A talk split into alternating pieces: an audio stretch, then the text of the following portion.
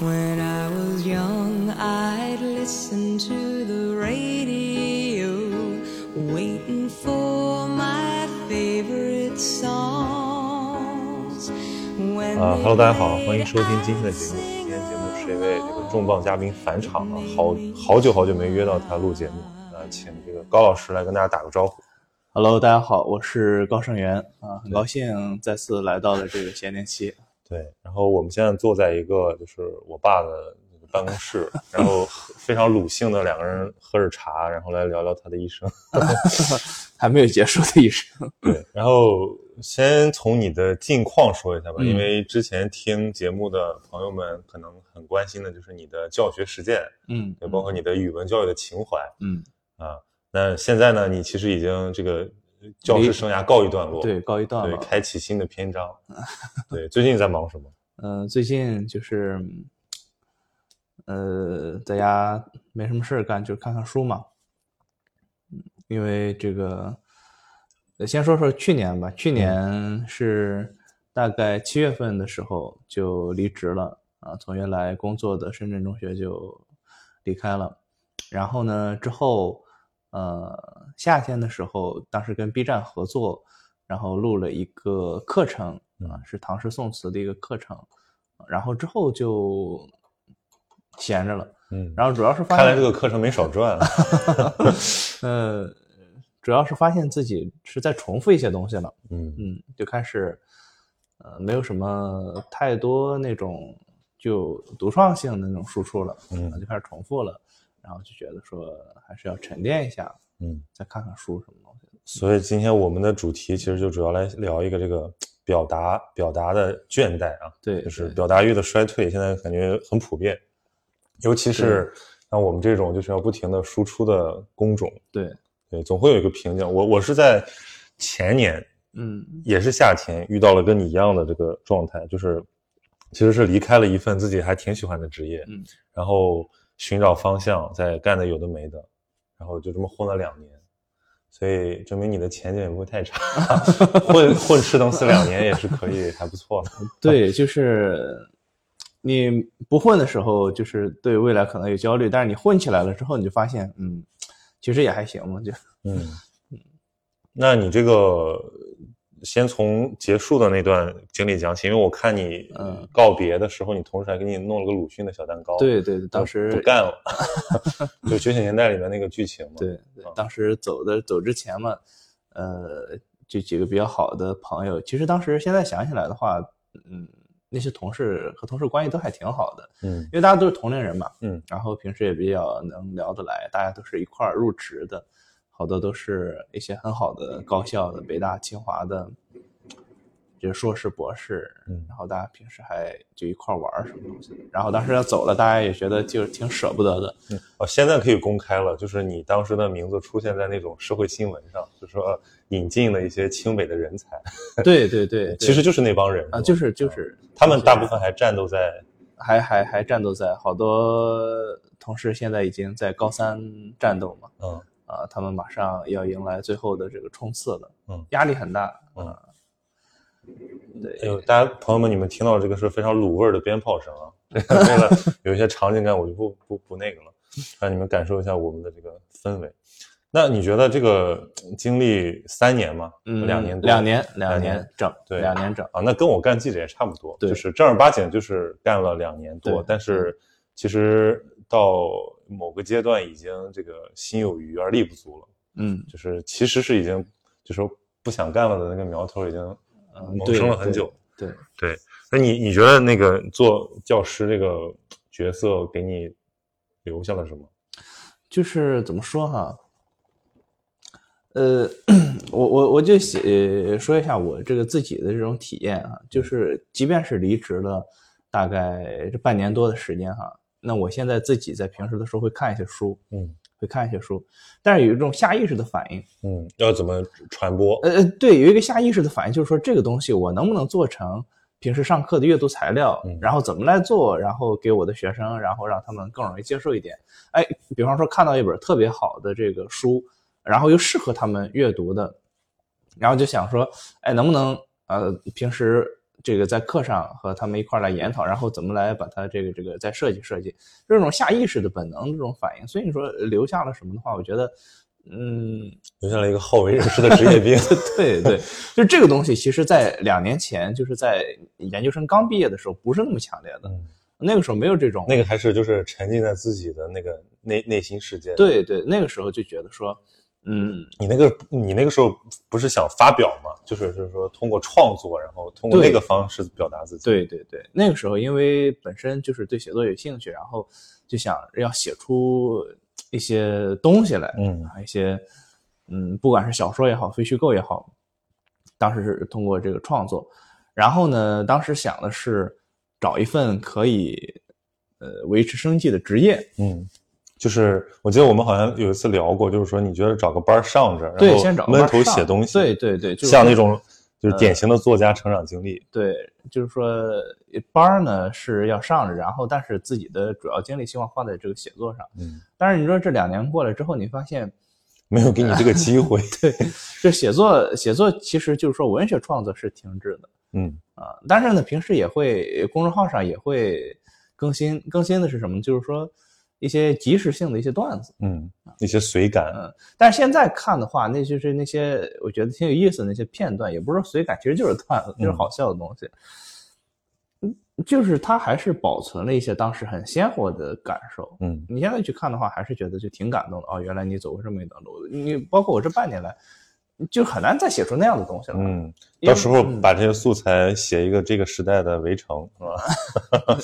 你这个嗯每次你中学官场现你形一搞记就搞得很宏大的这种东西。 就因为我今嗯天翻了翻你的公众号，我其实觉得我惊讶的发现你的那个阅读量很高，然后你的评论区很活跃，可能主力是你的学生，对，主要还就是是应该是在你跟学生之间形成了一种很好的互动，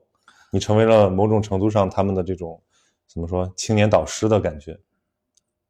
就鲁迅说的一句话特别好，嗯他写了一篇文章，就好像叫什么导师，对吧？嗯，对吧？最后结尾他说找什么他娘的鸟导师，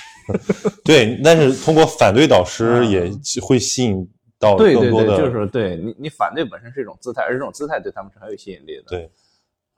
那其实就是你觉得你在这个教学的过程中，一嗯，怎么说呢？对自己最锻炼的，哎，我这特别像一个职业访 谈，就是最锻炼人的一些事儿是什么？因为比如说我我我先、啊我先我先啊讲我的观察，对比如说你有一句话，你说你基本把你那个看过的和能教的东西都弄完了，可嗯能从《诗经》开始，对吧？讲到、讲到《史记》，讲到唐诗宋词《红楼梦》，然后讲到这个当代的一些东西，嗯呃，算是我觉得其实是对自己也很重要的一个过程，对一个对梳理，并对且是叫什么以以教促学嘛，嗯肯定要把很多文本教得更烂一点。对那我觉得这个过程肯定是，呃，我觉得当老师一个很美好的体验。对对，可再一个估计就是你跟这个更年轻的心灵这个打交道的时候，嗯从他们身上感受到的这种差异。嗯，反正我对这两点是我很好奇的。对你说的第一个就很对，就是你重新其实结构了一下你的知识体系嗯啊，就是但是这种结构的话，我后来也反思，它其实还是一个很陈旧的框架，它就是嗯还是大学中文系的那套文对学史的思维。对所以我现在就在反思，说我我如如果让让我重新来教，或者让我有一个重新的机会，重新来设计一些课程的话，就我希望打破这种时线性的时间的这种思路。要重写文学 史，那是陈思和老师干的事儿， 就是打破这种线性的这种这种，而是说能不能用一个新的方式？你比方说我在讲那个唐诗的时候，其实有一点尝试，就是说，嗯，把它用一些主题，嗯，啊，一些主题把它串联一下，然后嗯其实就我们之前。前聊到过嘛，就比如说对像宇文所安啊他们这些汉学家在做的很多工作，对我们来理解自己的文化传统和文本是非常有帮助的。对他是一个外人，他突然看你的时候，他会把一些你没想到的东西关联起来。对，对，就就是一个很惊奇的眼光嘛。对，啊，他看这个东西啊、他觉得是这样的。就我们，他对对很多这个汉学家来说，中国的古典的文学对对他们来讲就是陌生化的东西，嗯但是对我们来讲已经是一种习以为常的一种自动化的东西了。对，呃，对，刚才回到刚才那个话题，我就说这个其实有一个对我触发很大，就是那个乾隆说的管锥编嘛，嗯，就他其实是。呃，这种思维方式，对吧？就是通过一个原型，然后不断地演变，这个对我影响很大。然后我就说说能不能嗯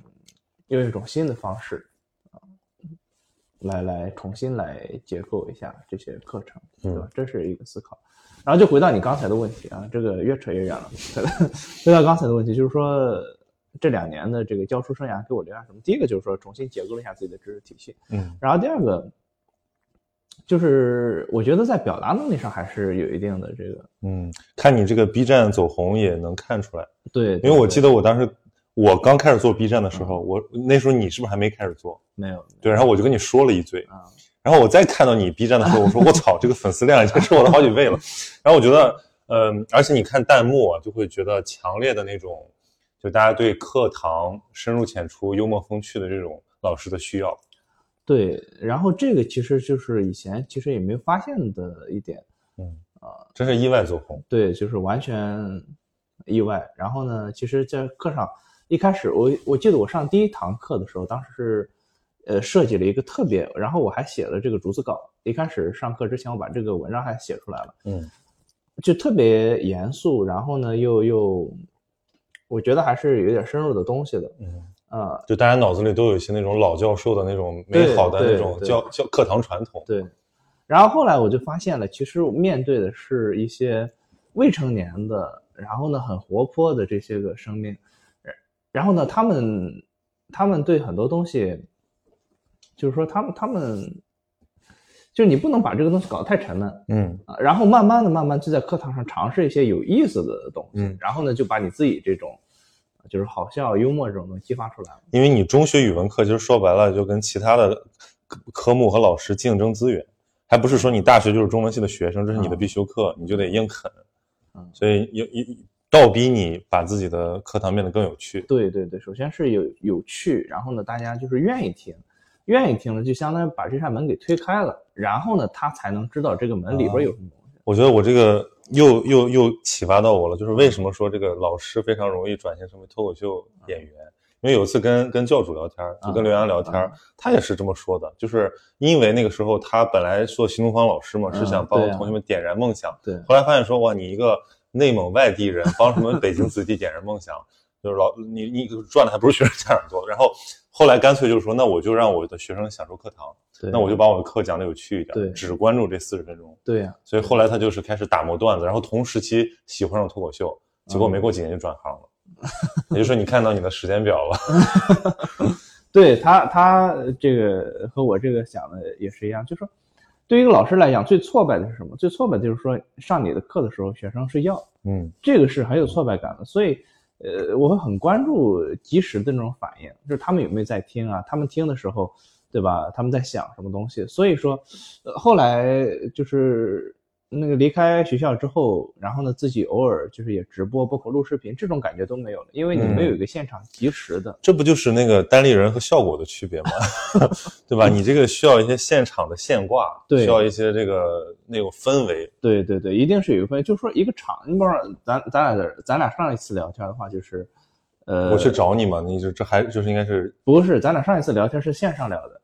上一次啊对对对录对对对录那个对吧？线上聊的，然后呃看不着，嗯我对着手机，你对着手机这样聊的话，这也能聊，但是你现在你面对面聊，就咱俩之间会有一个场，对呃，这个场会随着人数的增加而变得越来越强大对。。今天我估计你发挥不好，可能就是没有观众。 如果是那天方所那个场子，啊你就炸 了。对这个场的话，它会不管是对观众还是对讲的人，它会形成刺激，嗯，很多即时性的东西就出来了说白了，你就是讲了两年的文学开放麦，啊、可以这么说。然后你就对上年上平台啊，了。 对，嗯，现在想起来，因为好多同学，就是对我来讲，还有一部分就是说，呃，这些可能我觉得还是次要，最重要就是说，你认识了一些人，这些人慢慢的，他其实也成为你的朋友，其实你就是是说你的学生生，对，嗯对学生，那就是当然，对，不是把他当成是一个学生啊，我是老师啊，我得教给你什么东西。他们，我觉得对我来讲，我很有成就感的一点就是他们愿意把很多不愿意跟家长嗯，谁说的事儿，他们愿意跟我说，哎，这是另外的价钱， 对 吧？那可不是愿意嘛，对吧？你跟他们的代沟又少，而且你又他愿意去就对理他解，其实就是一种信任感，是，我觉得这种信任感是很珍贵的。但是这也会让人更消耗。对对对，你像我有个朋友，他是在那个探月书院教书嘛，嗯他是教艺术的，之前也上过节目。他就带十个学生，但是他干了三年，他说他不想干了，他觉得就是说这十个熊孩子要了老娘的命， 就是那种对会有因一种对，因为想你法太你跟他的关系太密切了，你太陪伴他成长了，导致于呃，其实人的能量都是有限的，对，你不可能平均分给，比如说我觉得可能几个学生都已经到头了。是啊，对，然后剩下的大家都都差不多。那如果你说要不断的创造出新的动力，我觉得那个可能真的需要一些经验来来补这个能量的空档。对，啊，所以，嗯，怎么说呢？现在虽然说已经不教他们了，他们也在高三就很忙，高三的学生也没有手机，但是他们偶尔周末的时候能拿到手机那个有限的时间，总感就还觉狱狱中来 信。对，还会还会和我聊，嗯，然后就有时候就是报喜嘛，说最最近成绩变好了，有的时候他们也焦虑啊，就高三的时候也焦虑，然后就会和他们简单聊一聊，就这种信任感，哎，想想好感人啊！他们这个你不在了啊，不是你不在，你不在他们身边了，他们还要通过网上来看看你，怀念一下。可能嗯嗯，甚至在的时候好像还没有这么好的关 系，对吧？就是你嗯为了距离现嘛为了现在的怀旧，嗯对，那你觉得对你个人而言，就是说失去这个开放麦的这个场子之后，你觉得你自己的这个表达也好，你的这个思路也好，会变钝吗？呃会嗯会变得呃，就所以你觉很得明，显啊嗯我就刚才我们车上聊，你说想去做一些线下，是有这种对对嗯对，就是嗯嗯，这种这种线下的和人之间的这个交流，它会激发你的创造力，嗯就是你要走进生活，就是我我可以在一个书房里边儿，呃，完成一些生产，嗯但是这些生产的始终就是一种闭门造车那种感觉，哎，你你直播了几场？两场就是 是那呃，就是那种就是在棚里，还是说自己家拿手机？自己家自己家啊，那种感觉是不是特别虚无？对，所以嗯，但是直播也比我觉得也比单纯的录视频要好一些。嗯，就录直视播的频话是最最虚无的。对对对，你对着一个视频，嗯那种东西叫什么？叫叫演员那种什么信念感，嗯，对吧？你需要不断的说服自己，呃然后去想象一个观众。但是想象的这个过程当中，其实嗯嗯很多对东西就已经减弱了，就对失效了。就反正在我看来也是，就是单口，呃，最差最差。嗯更好一点的呢是跟线上互动，再好一点呢是有连线嘉宾，嗯，然后最好是现场。对对对，就人和人之间的这嗯种交流。所以这也就是我我最近想是说，就是疫情这三年，其实网课大嗯大量的这种嗯兴起嘛、你也然上了后不少网课。对啊，上了不少网课。呃，实话实说，就上网课，呃，对大学生来讲，我不知道情况是怎么样；对高中生来讲，哈，如果说 没有一些强制力的，这个大学生怎么样？去听我们十期以前有一集叫《网课受 害者》，你就知道怎么 样了。呃，对中学生来讲，网课他们基本上就是玩儿。啊，呃，你也会要求他们，我从来不会要求开摄像头。你比方学校，它有强烈的这个规定，嗯啊，说学生要打开摄像头，老师要打开摄像头，就这种东西，就是我我我我曾经看到学生他自己发的一个朋友圈，也许他屏蔽了很多人，漏了你，呃， 对吧？他屏蔽了很多人，然后他说什么东西啊？他今天被他班主任表扬是平时上这个课最认真的一个。嗯，因为他开了摄像头。呃，他开摄像头，而且表现得很认真。但是他发朋友圈说什么？他说他平时开着摄像头，然后表现得很认真，然后呢，在电脑上面就玩游 戏，然后呢，结果还被表扬，这是一个很讽刺的事情。就是说，呃，当然你可以理解，对吧？我们都从这个都不容易啊对都都从这个阶段走过。如果说我们现在的话，也会想各种各样的方式，而且会为自己这样的手段而感到自豪。 嗯但是网课一方面是对自制力差的同学，但是呃，即便是他有很强烈的这种主动性，呃，他可以获得的是知识，嗯，但是课堂我觉得永远就是说，它传授的不仅仅是知识，因为知识这个东西现在已经太容易获取了，嗯，对吧？ 你都在 B 站上讲了呀，对啊。对呀、其实我觉得你的 B 站跟你的这个私下的互动，它就构成一种所谓的翻转课堂嘛。嗯，你知识要点其实都在那儿，你可对以呀、自学。对啊呀、然后更重要的交流的时候，你是去一些深层次的一些发问和一些跟自己怎么说生命体验有关系的一些来交流。对，啊其实这个东西其实实在网上很难进行。对就是情感嘛，嗯就人和人之间的这种情感交流，这个知识可能你再过十年，再过二十年，你可能就遗忘了。但是曾经说我们在深夜有过一个谈话的这么一个场景，那个时候聊的什么东西都忘了，但是那个感觉会在。嗯这种感觉其实它是就可以克服时间的嗯啊，，这个很重要。嗯，所以你现在很怀念课堂的这个感觉。呃，怀念课堂，但是不怀念在学校体制里边教书。对，其实这是另一个层面的问题，就是你说，嗯比如你想，呃，重新讲语文课，那估计也是想要脱离这个考试这个对指挥棒的语文课。，你只要其实你发现，只要我这个东西不考试，我不是为了某种目的 嗯 就是你毁掉一个作品，最好的方式就是你考它，嗯，对吧？你因毁为掉你一个的动机会就偏移嘛，对啊就你本来是想陶冶，是熏陶，但最后变成说它能总结成几个要点。对，我最近感受就很荒诞的一些事儿啊，就是因为我不是想去做做小红书嘛，嗯我在看小红书的这些所谓的文化博主在发什么，嗯我觉得很惊讶，就是他可以用几个要点，就是那种像彩色糖果一样的标号嗯的那种要点，去总结一些很深沉的作品，甚至是很我在我看来是非常复杂，就是可能语言都不一定能说清楚的东西。对，然后一二三四五，对啊，他他们这个，我觉得小红书可能做的稍微浅层一点，甚至说这个质量稍微差一点。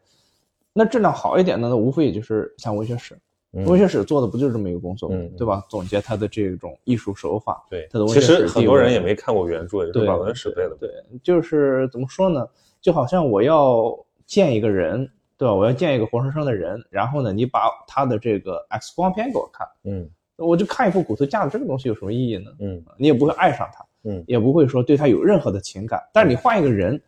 你们之间发生的这种可能性就变多了，嗯，对吧？嗯，这样的。对，但你要说，嗯如果你现在基于这个体制外来做一些这种线下的东西呢，嗯我也有一个很大的困惑。嗯其实因为我也相当于在做这件事情，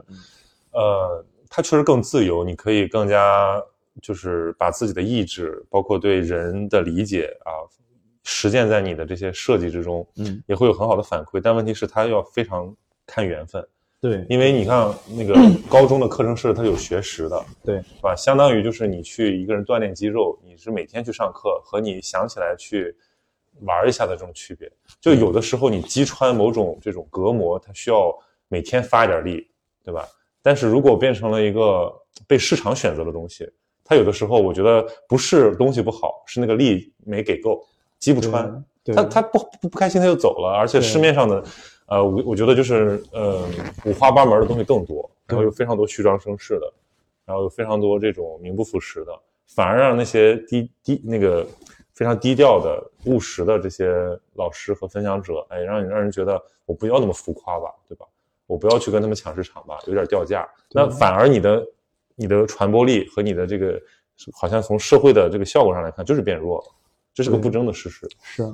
嗯，就比如说现在你要我要跟一个人聊，他说啊你是干嘛的，我要介绍自己，成本很高，嗯，因为他的他对短视频和这种知识付费的主正常的想象是像抖音这样的平台，对，这个对我也很陌生，嗯对吧？然后我就觉得那个错位有的时候特别想让我终结这个对话，我就想说我是卖核弹头的，你别再问我。嗯所以你你觉得有没有什么好的想尝试的思路？啊，我现在甚至觉得少比多更好。以前想说啊，你做一场直播，对吧？上万观看好像更重要，先打量嘛。但是后来觉得，你基于一定的量，比如说几百个、几千个人看的时候，有几个人能够沉淀成一些比较深层次的，对啊，对啊，哎，这个好像更实在一点，你也不会那么虚空。嗯，你这个问题问的很好，嗯 但是我呃这就是你这一年在困惑的事情。对对对，就是也没有想到很好的解决思路，嗯，就这样，嗯，所以就尝试着先各种的都试一试，嗯，我觉得至少可以先跟就是比如说我我我现在已经有的一些模块去进行对接，嗯比如说我就老要安利那个学校书院，是因为它其实是一个安全的框架，嗯。呃，它基于这个框架内，你在兜售私货的时候，大家会更容易接受，你就不用重新再站到市面上把你的私货拿上来吆喝一遍了。嗯对，但是这个东西也，它就是像风暴中的唯一残存的一个小屋子一样，就只我搞了好多年这些东西了，就最后就剩下这么一个东西。嗯其他的那些什么读书会啊，什么那种就是社群啊，我自己内心觉得它都很散，对，嗯其实都是没有一些，哎，借用这个饭圈的词，就是没有团魂的东西。嗯嗯，对，但是像这个学术书院这个组织，它是还是有一些团魂的，嗯包括我们昨天晚上还在跟美国那那些前几年的参与者，嗯他们现在已经读 PhD 了什么的，嗯嗯还在继续讨论说要怎么恢复，要怎么去改革。对，至嗯少大家认可这种形式本身的意义。对，这种书院模式挺好的。夏令营培训班，对，嗯，对，嗯那就再说说更更私人的东西，嗯嗯就比如说你的写作，啊，我再关系。心一下你， 先就把你的人生几大困惑给你挨个解剖一 下。呃，写作是这么回事，写作好像已经就现在回想起来，就是上次正儿八经的写已经就过去好几年了。嗯，上次写还是写小说，呃，最后我觉得正儿八经拿出来的东西就是当时硕士啊那那个个毕业毕业作品，品啊对，就那个过早哎，会。你这个什么时候出啊？你不是说、呃呃，它这个目前还没有出的打算。 OK？呃，当时是这样，就这个东西呢，一开始发出来，那时候公众号也没有太多的读者嘛，然后主要就是一些同学啊朋友。然后当时发出来的话，然后每一篇其实阅读量也都不是很大。嗯，后来，然后呢，就但是这个东西后来随着你在 B 站上对，就反向带火你呃啊的之前的粉东粉西。丝多了之后呢，然后呢，哎，有人去扒你的坟吗？然后呢，好多朋友对就去看，啊、就去看这个，哎这是一种很羞耻的感觉。呃，我已经想把我的大学时候写的公众号注销了，但是还是被人扒出来了。但是也还好，就是既然发出来了，就是给大家看的嘛。嗯那你你不能回避这个东西，而且，呃，大家 对嗯关键是有进步才行， 你要是没有进步就很羞耻对。对然后呢，好多朋友就我不断的在公众号收到留言，几乎每隔一段时间就会有人就是全部看完一遍，因为那说个什么东西时候还复更？对那个东西还挺长的，就五万字。然后呢，就觉得一边呢觉得又好笑，然后呢最后呢又觉得又好哭。嗯呃，这个东西对我来讲还是挺重要的，就让我觉得说这个东西还还行，写的这个东西还行。说不定以后能卖卖影视改编权什 么的。呃，我我自己来演这些，你可以演里面的老师。嗯呃，然后这是上一次就是最后正儿八经写的东西了，但是一直有一个这写作的想法， 还没有泯灭。对，一直没有明，因为这 你看，个这就是我们俩最大的区对别，。就是最近这个这个火吧，它很微弱，嗯，他他一直在烧，他每天都烧那么一点儿，每天烧那么一点儿，觉得说一直有个声音说你要写，你应该写，对吧？ 我今天再给你泼五吨冷水。然后呢，就一直想写一些东西出来，然后呢，也也不断的推翻一些想法，这个东西到底我是写一个这种，比方说我原材料现在有，嗯对吧？一条鱼现在已经在这儿了，我是清蒸还是红烧，嗯，对吧？是把它做成虚构的小说，还是做成一个非虚构的？ 有没有可能在这个踌躇不决的时候，这个鱼腐坏？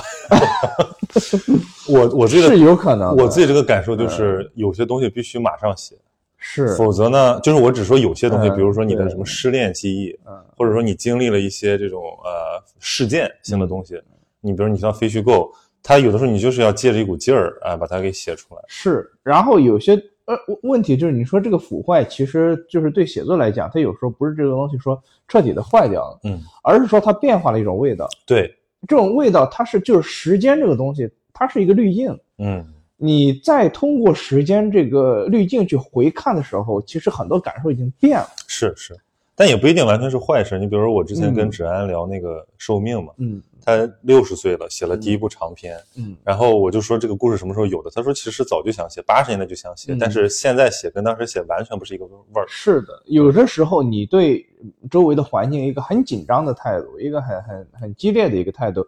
你过了几十年之后，你再看的话，其实你下意识的、你不自觉的，你会把它美化，嗯，对吧？尤其加上了回忆这个滤镜之后，就很多东西就美化了。嗯那么这个东西，你说到底是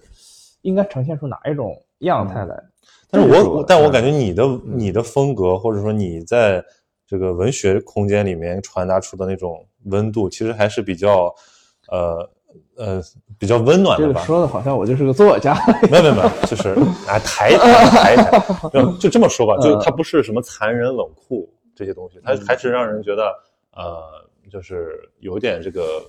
志趣，然后有一点嗯这个呃开个玩笑，对吧？然后就是其实是在小小聪明，对，嗯就是会让或者会让人觉得追求的不是反差，而是共鸣，嗯。不是那种特别呃标新立异的类型的那种东西。嗯嗯因为很多，比如我我最近跟那个阿乙聊嗯聊，就是他的很多东西，我也觉得哇还挺牛逼的，但是我嗯觉得我完全是经验上不一样的东西，对，就我只是在看奇观。包括我对去对看对什么对双雪涛啊，包括对像刁一男他们的文本也好，影视也好，嗯我其实感受的东西完全就是新的，嗯这个是刺激感的来源。但是我也会看到一些东西，比如说我上次跟那个格子聊，嗯嗯啊，还有包括看到一些更就是都市一点的东西，嗯，我就会觉得啊，这个其实是唤起我的共鸣，某种程度上的自我疗愈。对，那你自己，如果你想说我要来总结一下自己的这个过去的时候，你其实也要面临这个问题，对就是你以哪种风格出现在人面前。对对对，这个其实这个我就，而且我觉得这个肯定是刻意为之的。对对于一个成熟的任何人一种呃呃，呃所以我有个非常极端的就是说法，就是任何一种写作，它其实都是一种虚构。嗯这个世界上并不存在说非虚构的写作，不管是诗歌、呃散文，我们认为散文很多时候都是真实的，它其实就是作者精心雕刻过的、刻画过的一些，对，对吧？他愿意用一种什么样子的姿态来示人，嗯，这个就是 INFP 的世界。对，所以有的时候，呃很多的时候，你去读这个文学作品，你感动之余的话，其实还是要反思，就是说这个作者在多大程度上他做到了真诚。嗯呃，很多的时候，其实，呃，所谓的作家，所谓的这些个名家，当你再看的时候，你发现其实他们并不真诚。嗯呃而而我们获得的那种感动，其实也是就是廉透价，你要能感受到他的自恋，然后并且去屏蔽掉他这个东西的沉渣，这个嗯对是需要大量的训练对和自我反省，对要不然你会把那种自恋的沉渣当成是不灵不灵的东西，对吧？对它标装裱起来，对然后你自己的创作也是这种东西。就是我现在觉得，我不愿意把一些心底的东西弄出来，是因为我觉得还没有到时候。就是就是阿成，阿成有一个很好的说法，他说这个有两种写作者，一种写作者就是那种掏心掏肺的，嗯，我一下就得把我这个东西都都拿出来给你看的那样的。然后另一种写作者呢是什么呢？就是我有一这么一截肠子，啊嗯九盏大肠嘛，是故意的，我有这么一截肠子。然后呢，我今天切一小段儿，明天切一小段儿，是这样的。就阿成其实他属于就是后者了嗯，他不是那种，呃，给你掏心掏肺的，然后他是很精致，今天嗯切一点儿，明天切一点儿那种。如果套用那嗯个金克木的那个说法，就是其实书也是可以写完的，因为对啊你呀自己的终极表达欲可能也是有尽头的。其实你会发现，呃，对小说家来讲，尤其是这这种特别明显，就是他们尽管写了很多小说，但其实很多人其实只是在写一部小说，嗯，对吧？他们最后，我觉得一个作家最终其实都是在表达自己，嗯就是和自己有关系的那个部分。嗯所谓的关心他者，所谓的这个关注这个世界。有的时候他可能可能会觉得说，我应该这样做，嗯但是我应该这样做，写他的作品未必是好的作品，嗯，对吧？有的时候还是要把自我，把你那个就是庞大的自我投射到别人身上的时候，才能写对出好对东西。对，就是所以我觉得文学在根本上就是好的文学，它应该是有我的，嗯，而不是说完全的无我。或者说它让你产生一种就是无我的错觉。那对，那那也是一个我了。对就是它就让你觉得这个人是一个嗯志趣高洁的隐士。对但如果是隐士，你怎么会知道他呢？是啊，嗯，只不过所以所以所有的文字它其实都是呃作家的一种姿态嘛，嗯只不过选择了一种引的姿态呈现给你而已。那就是说你自己的这个风格，你为什么会觉得，嗯、就是你的文字为什么是现在这种质感呢？呃，你它反思过吗？嗯当然反思过，它很多的时候也是一种，呃，你不说是为了塑造一个人设吧，但是你也是在某种程度上你会假设读者，你会嗯假设一个读者群，嗯啊，然后呢，你会想要去呃跟他们对话，但是说的俗一点，就是说你想去迎合他们，嗯然后呢，你会想说什么样的文字好像，呃，一方面可以展现我想呈现的自我，另一方面呢又能够迎合到读者嗯啊，所以就是在写作上，我慢慢的就发现写作这个行为本身其实不值一提，嗯嗯。对吧？嗯他他他，嗯，你从媒介的角度来讲啊，嗯它其实只不过是人存在的一种，怎么说一种载体。对你也可以写下来，你也可以讲出去，你也可以对着山川河流自言自语。对，本质上是一样的，对吧？波是 没有区别的，只不过是说有没有回应，但那些回应也都是微不足道的，其实，因为就像你说的，都是层层包裹之后，我们早不知道那个本来的面目是对什么。呀对对呀所以其实最后想通了，你应该回到自己的感受里面去，就是对太过迎合看别人的看法，或者说想要所谓的自我挑战啊、那个是蛮辛苦的一件事情。是，就有的你说的这种感受啊，就是像九转大肠的那个说法，嗯 呃，我我因为我我是以前读了很多那个职业作家他们的这个随笔和一种类似于嗯散文的问题啊，那是更不可信的。 对哎对对对对，就是你比如说像余华是吧，像刘呃那个村上春树，他们都会有大，就是甚至是同比例的，嗯就是写了多少东西，然后再配多少这个使用手册对和解读手册对。但你往往会觉得他们这里面其实都是一种呃，就是智力游戏，嗯，就是它其实只是嗯太纯熟了，他没有把这个时间都给浪费掉。他在构思的过程中可以写东西，那他把这个构思的过程后来又写成了东西。对啊，那那因为这是职业作家嘛，你就是干这个的，一鱼几吃嘛。对，所以但我后面对会对这种东西迅速失去兴趣。嗯，就是我觉得其实你哪怕再有趣，但是生命其实特别特别有限。对那徐若云先生说这个呃思想即生平，嗯，对？吧？就是其实你这个有的人他只是没有开口讲啊、他讲一讲，或者说他他那个呈现在你的面前的时候，那种震撼是更强烈的。所以我就开始找那种传记，或者说那嗯种、呃或者叫非虚构吧，就是掺杂了更多。呃，这个自己的情感的东西，而且它因为量比较 少，所以你不用花很多时间去把它刨完。对哎，然后你会发现那种东西更深的影响了你。就比如说非常典型的作品啊，像像什么王鼎钧的回忆录啊，嗯嗯呃，巨流河啦这些东西，就是你其实觉得这本书就那么一本儿，对，呃，你你要是回想他给你的经历，可能就是某某一件事儿，对，然后但是他可能比你读了那些宏大的理论，呃，精彩绝伦的故事，更深的影响了你，对对，或者陶冶了你，但那种文本就属于。真的可能不是靠这个职业作家那种练功能练出来的东对西，。其实职业作家他们这种，他出现的时间也比较短，它不是一个常态性的东西。其实，嗯嗯，所以你如果说你要回到整个中国文学的传统的话，就小说它其实它是一个，呃，只是一个很小的一个是个玩具。 对，它是一个很很末端的这个生长出来的一个东西。就是主流的话是呃文，嗯是文章、是诗、诗歌而这个诗和文的话，它更多的就是说所谓的誓言制嘛。啊、它它很多的时候它是和个人性有关系，就是你彼时彼刻你的情感啊，彼时彼刻你要从心里边掏出来的一个情感哦，你恰好遇到了一个客观对应物，也于是形成了意象。嗯那文的话，很很多的时候就是说，嗯，你的你的这个这个一些真实性的这种个人的这种经历啊，等等等等啊，这这样的。嗯，所以说就是说，所以其实按照嗯这个中中国这个文学传统来看，嗯也是这种东西更对更对主流，对也它是一个主流品级更高。对对对，呃，小说的话，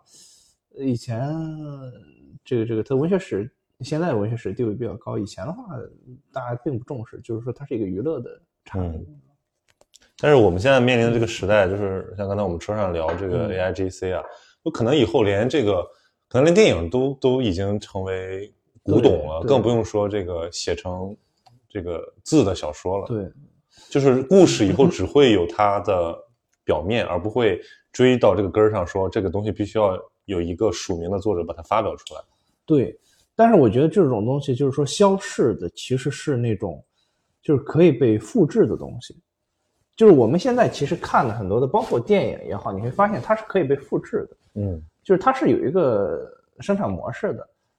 对吧？它是你像故事的套路是可以完全被拆解出来的。嗯，这种东西的话，嗯，那个当然他们国外做的比较成熟，你比方说我们看那个罗伯特麦基那个故事，嗯对吧？剧本创作理你论，只要你只要就是熟悉了它这个东西，你可以创作出来呃非常好的作品。然后呢，这个作品的话也会被大家欣赏，就是说他讲那种大故事，大家普遍接受的那种类型。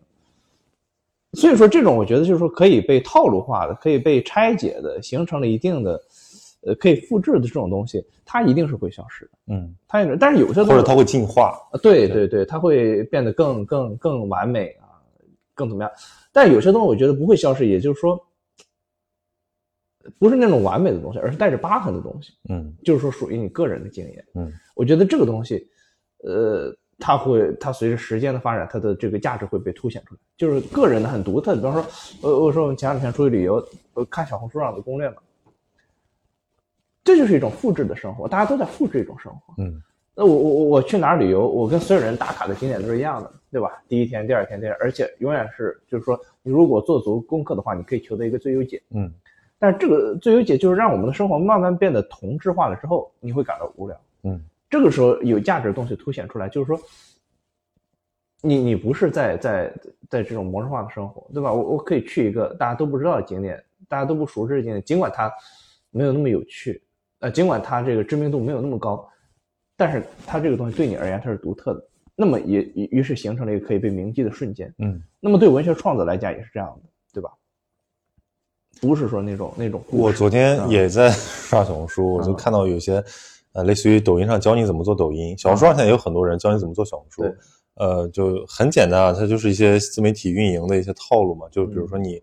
从时间、地点、人物、事件上，呃，去要么玩反转，要么玩共鸣，对呀、呃，比如说你说逛菜市场有有什么好爆点的呢？你可以讲说什么老外逛菜市场嗯啊、什么几点逛菜市场嗯，逛菜市场花多少钱，净买了多少，就是这些东西其实它呃会有穷尽的那一天的，对呀、对。对呀、当然是因为我觉得它的那个载体装不下你说的那种特别特别独特的东西，对，就是你这个框儿已经限制了你的内容，对那种对内对容无法把它，就是像我刚才讲的，就是你把它给简约化成笔记对的形式对在那里发，这个其实我们可以从过去当中很明显的看到这种经验。你比如说，古诗为什么就是古体诗，为什么今天的话已经死掉了，对吧？他不是说这五四的那帮人说不要不要做旧诗，要白话文，然后他们就自然而然死掉。如果这个东西仍然有生命的话，它不是别人一两句话就可以把它杀死的，嗯而是说本身这种文体它容纳不了了你这种独特的新的情感经验，对不对？就是说，它变得非常的模式化。哦，大家一一思乡就开始写月亮嗯，啊，然后呢，一想到时间的流逝就开始写流水，一送别就开始写柳，然后呢，我我今天那个那个 AI 完全可以随便做出来一首对这样的诗对歌，它只要掌握这种模式，对，但是我依然认为，就是嗯就是就是介质之间本身没有高下之别，对呀、可能有境界之别对嘛吗。？这你比如说，现在人也有非常非常多精微的呃感受，他可以嗯对通过别的方式，比如说音乐，对像呀像表情包，对吧呀嗯？emoji 它其实可以更我在某种这个限制内可以更更更准确，像迷音一样，对吧？快速传播，甚至外人都看不懂。对这个可它会带来一种新的乐趣，就是对你的语言会不断自自我生成。对呀、对呀、对所以就是说，呃，随着时间的发展，可能我们就是要寻找一个新的，然后能承载你独特经验的表达方式，不断的去突破。那其实说到底就是这些，就是呃， 迷恋文学的青年，他迷恋的是一种非常独一无二的个人体验，嗯，以及对这种体验的刻画、反刍。对，就是你和怎认么同怎么怎么能让你的手和你的大脑之间的距离尽量的缩短，而不是一个同质化的表达。嗯我觉得今天很多的这个各种各样的这些个这个媒体啊，就是大家使用的这些个网络工具，它其实强化了人对们这种同质化的表达，对吧？我我有一个很很很明显的感受，比方说我看那个 B 站那个弹幕，嗯有时候刷满墙满墙的过去，大家发的都是一样的东西，嗯，对吧？而这种表达的话，一方面当然它它它是一个新的呃经验，它很有趣味，但是同时你会发现，就是说语言的复制的本身，它其实是一种思想的复制和情感的复制，对吧？大家不再有一种很独特性的东西了，嗯就跟风嘛，觉得这个东西很、很有趣，这个在我看来就是一种更便捷的，或者叫廉价的认同，对就是我们有一样的语言，我们在一个语系里对面，我们仿佛就是 brother。对，对但是如果你要放在文本和就是作者、读者和一个读者群的这个基础之上，那个的编码和破译的成本更高。对，但有的时候你说你读懂了一个人，未必是在他的层面上读懂了。对，但是你们依然可以叫怎么说，以文会友。嗯嗯对但是那个，我觉得后面这个会变得越来越像一个一个奢侈品，嗯像像一个那种特别呃，就是就是就是 liberal arts，就是高高端艺术。嗯，对，就是你还花很多时间去理解文本，然后去翻译过程中的东西，然后在一个比如说莎翁的读者、鲁迅的读者，还要在一个风格的流派下去做一些交互，把你的经验、他的经验，然后再再编织起来。对，这个其实可能，嗯，它是很小众的一个对抗。嗯，对，那那那你觉得如果有什么新的表达方式，你会你会拥抱它？当然，当然会拥抱。嗯你会会会尝试吗？放弃你的笔，嗯，也不见得就放弃嘛， 你不见得说你拥抱了一样你就放弃了一样，嗯呃，会会尝试嘛，嗯但现在好像这种东西还没有出现。嗯，就很多人，嗯，我我前两天不是要做活动嘛，然后我那个他们让我写个文案，嗯然后我就甩了一篇文章过去，嗯然后那个朋友就惊呆了，他说哇，我已经好久没有读这么长的东西了，就是我那个大概也就两千字吧，嗯对，那更别说写了。但大家其实都是都是文科出身，以前都是写字儿的。对，呃我自己的感觉就是，我这两年写的很少我也是，啊，嗯写的少到什么程度呢？就是可能就是两千字是极限了，嗯，而且两千字还是有个人在那等你哦。如果是你自己想写，可能你写个呃若干个几百字儿的东西，你就懒得去再把它弄成一个东西了。其实字数我觉得倒不是一个很大的问题哈，也不见得说这个字数差，就是只是因为我们今天的这种书写的媒介更加便捷了，所以可能会、会就是字数。那么像古代的很多东西，它其实是很短的，嗯对吧？它是就是碎片化，我们老说碎片化，碎片化不见得就不好，嗯，对吧？你你读《论语》，它就是碎片，它就是一句一句的，用的今天话说那就叫金句微博嘛啊，对吧？ 微博更像微博的是那个什么？是那个《世说新语》对，段子嘛，意识，一个一个的，就是很很短的段子。你比方说那个诗也是一样的，我们没有，呃，有长诗，但是更多的像这个律诗啊，像绝句这样，都是很很短小的、很碎片的这种东西。就是说碎片未必不能承载深刻。对对对，只不过说因为媒介的变化，你比方说宋以后这种印刷术，它的这个便捷，然后了我们这个书写才才，对吧？后来慢慢的才有了更更长度的这种书写。嗯那么你一开始你刻在竹简上面，你刻在甲骨上面太费事了，你想写长也不可能。对，太贵了。对啊嗯，这现在是成本极低，每个人都是一个小出版社。对，嗯，所以就是说，嗯，然后在这样漫长的过程当中，我们形成了很简练的这个，呃，语言体系。嗯嗯那其实你倦怠的不是表达，是生活，啊、就生活让你觉得就是，就是怎么这个话题一下子到这 儿？这就是主持人的 功力。没有，就是你你我我跟你讲，我的那个表达倦怠是什么？嗯就是我老觉得吧，这个话儿嗯，我不愿意重复。对呀、对呀、对我来讲也你是比这样，如说，我今天嗯我这边是钱穆啊，如果我们今天来聊聊钱穆嗯啊，我就是拉一个表，我说我读了钱穆先生哪几本书，然后我的笔记、读后感往上一摊，嗯然后聊过一次，然后聊过两次，再聊的时候你觉得不行，我我我很甘苦，嗯我只是一个就是非常浅的一个摄取者，嗯所以我就不愿意再谈。那么其实过去就是说十几年的教育经历和阅读经历，它能够支撑的谈论议题是有限的。对呀、但我现在在的这个工种上，就是好像你就是一个不停你有散不播断的对对，付好像你出是、啊嗯你是是上知天文下知地理，其实是不可能的。有很多东西我非常没有底气，然后我要去做临时的这种 research，、嗯那个东西会让我觉得自己只是又是变成工具了。嗯然后我在谈那些以前很感兴趣的东西，我都没有感觉。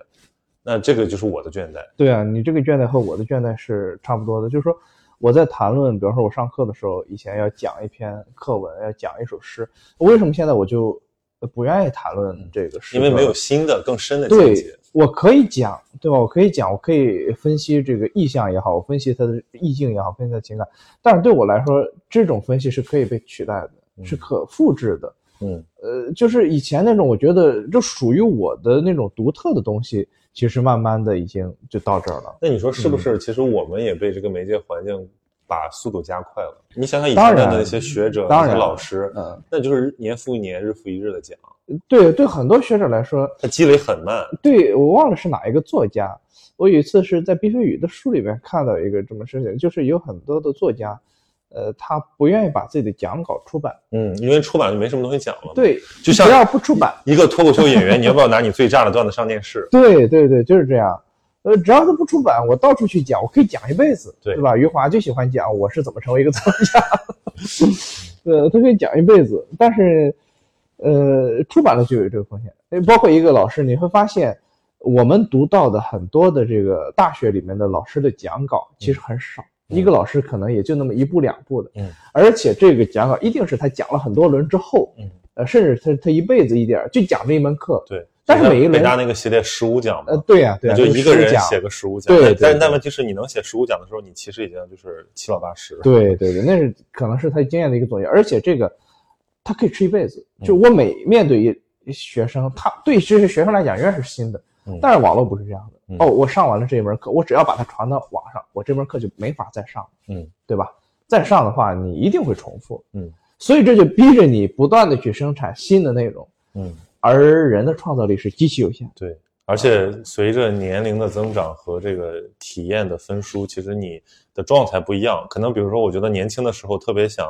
有更多未知，对就是追求。比如说，我觉得我一年出一本书，那我很牛逼。对那如果我四五十岁，我会觉得没有必要，是吧？是我不去制造垃圾，浪费时对间。我十年出一本书，对我一辈子就写两本书，也对可以嘛？对，很好的这种西式的汉学训练。嗯但是他依然会认为就是，呃，惜字如金，或者说这种精炼的表达和思想凝练是更更高贵的，不像现在这个我们讲的学术民工是量产的学对者你，，你学术民工没有办法，嗯体对体制摆在这儿，对你尤尤其现在高校这种压力非升级走嘛，对我有很多那个就是青年教师的朋友给我们嗯透露过他们的那个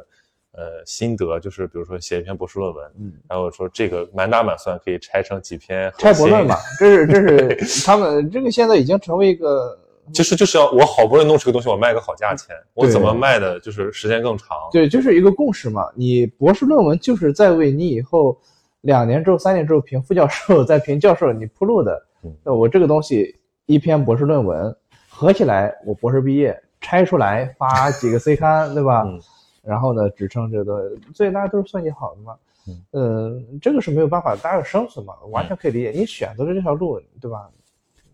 就是实实际上是很难的。对，嗯而且它会让人把自己本来可口的东西吃太多，吃恶心了。就是这样，真的，我是我，我我我写作最没有压力的时候，就是我上班那两年，嗯，我不为了发表啊，这非常像那个什么夏目漱石，啊，我我不 一我种，消遣式的对写作。因为一方面有工作嘛，有工资嘛，可以保证你的正常的生活，然后我不需要说我为了发表，然后我把一个东西抻得很长，嗯，所以你看我那两年写的东西全是段子，嗯就是一个一个的段子，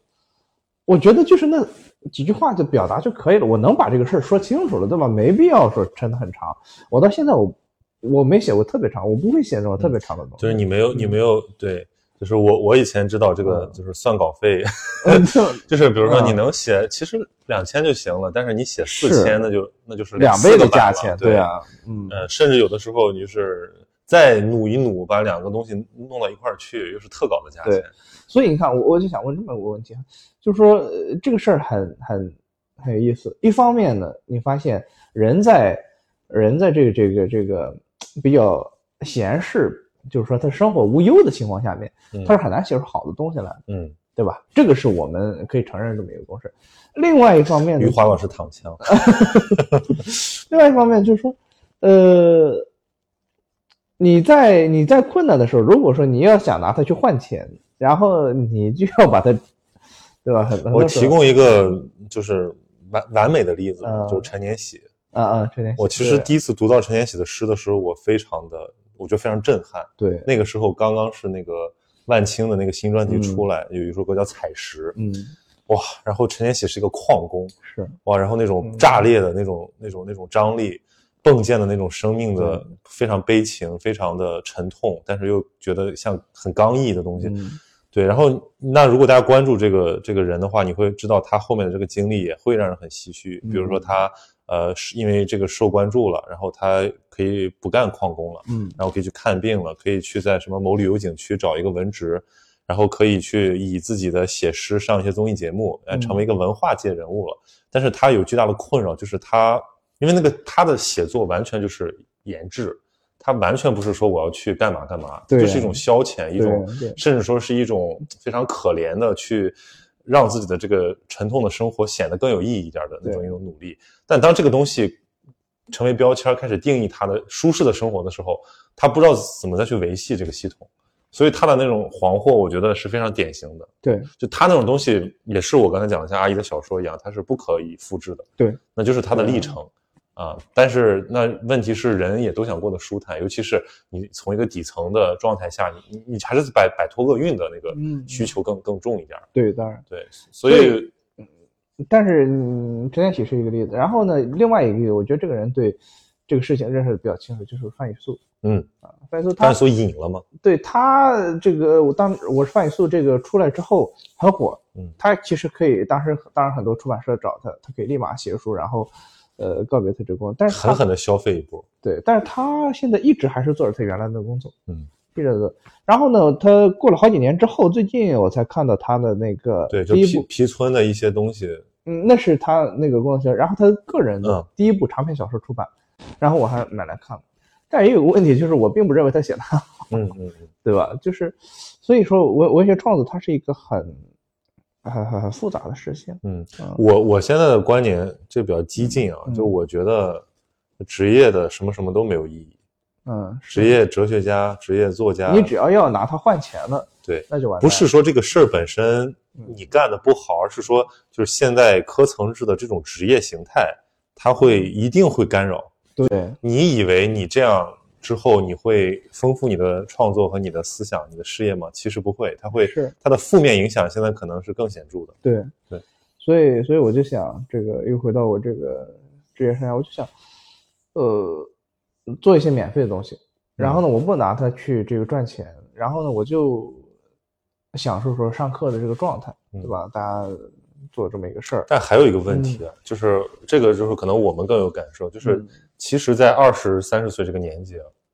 安家立业也有压力，当然，包括你的，嗯我们就不说这个呃经济上的了，我们就说这个社会声誉和这种自我价值感上，嗯，呃，在短期之内，其实我们我我不是很 care 这个事情，但是长期来看，这个社会竞争是很激烈的，是啊，然后是淘汰也是很激烈的，对啊，你就所以呢很容易就过气了，对对吧你比如说，那就我是假设一个二十二三十岁的人出来也讲一些东西，那你像一个六七十岁的人呢也讲一些东西，那后者就可以更轻松。你说像骆玉明、王德峰，他讲什么都行，嗯，人家已经放飞了，就是我就是呃呃我我我爽就行了。但是我们要考虑的东西更多更多，更多，对对包括你还有自己的成长在里面。对啊，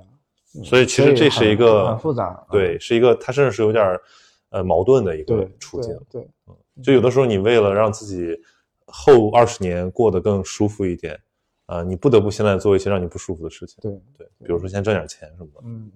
嗯，是的，嗯、什么时候、呃、没有钱都是很艰难的，对，因为这个钱是用来买自由的嘛。嗯对对，嗯，但是有时候你，嗯，有了自由之后，你反而就是出不来好东西了，嗯就这样，但我觉得这嗯这可能都不是选择，就对对是不你是性格的一种必然。对他有，甚至有时候他跟你个人的这个规划其实都无关的，有时候真的就是有一个你看不见的力量推着你走，嗯，就有时候走到这儿，有时候走到那儿，好多作家是为了挣稿费写出来的。对，嗯，所以你像这个《红楼梦》，它为什么了不起？它它不，我不为这个东西说能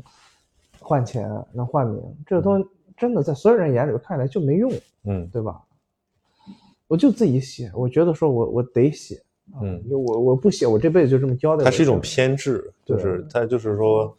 我的感觉就是人的存在在这种无垠的宇宙之中，你要留下一点点回声的那种感觉。对，就对是我喊了也没用，但是我也要喊，因为对我不喊我就更什么都没有。所以它里边有一种潜意识，我觉得这个潜意识很很明显的体现在就是这个书的开头，就是说它是把这个文字刻在这个石头上的，嗯，对吧？这里边其实隐含着一个潜意识，就是说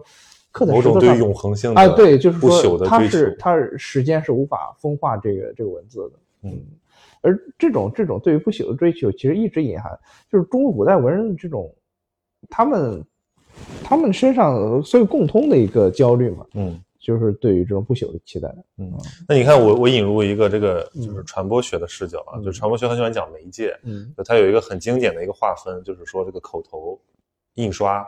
你你就以媒介主流的媒介形式嗯作为这个呃世界历史发展的一个一个分界线来看，嗯就是曾经我们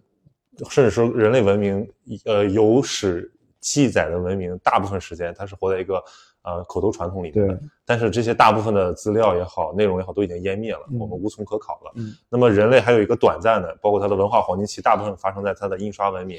呃，勃兴和昌盛的阶段。嗯那其实我们现在可能正在向某种新的状态去过渡，对，就是我们的印刷呃跟口头有了一些新的在组织，包括我嗯们有这种电子，有这种非常呃让让我们现在觉得非常虚空的一种存在形式。嗯其实你从这个角度上来看，就是像我们刚才说的，你是不是一定要把它写出来？是，这是一定的，但是是不是一定要以这种方式呈现出来？这个是不一定的。对，你比如说，如果你做口很多口头的散播呢，很有名的传播学家，嗯对我把它写在备注里面嗯，他有一个非常经典的区分，就是说传播的两种观念，嗯一个是传播观，就是我们讲的说，比如你今天读文学史，嗯这是一个传播过程，对吧？我们读报纸，我们听听播客，那还有一种呢是撒播观，嗯撒播观就是最典型的就是这个说道，嗯这个宗宗教领袖去布道，嗯呃，其实那个东西有的大部分都没有成文，但是它确确实实是呃参与了某种这个共识性的生活，对它在人们的生活中不断的起起着作用。对就是其实这种传统也是亘古不绝的，对对对对，所以我觉得我我需我知道这个之后呢，我就觉得有点安慰了，就是就是你是不是名垂青史靠一个文章这件事儿，几率很很很不确定，对，跟你的努力甚至没有什么关系。 对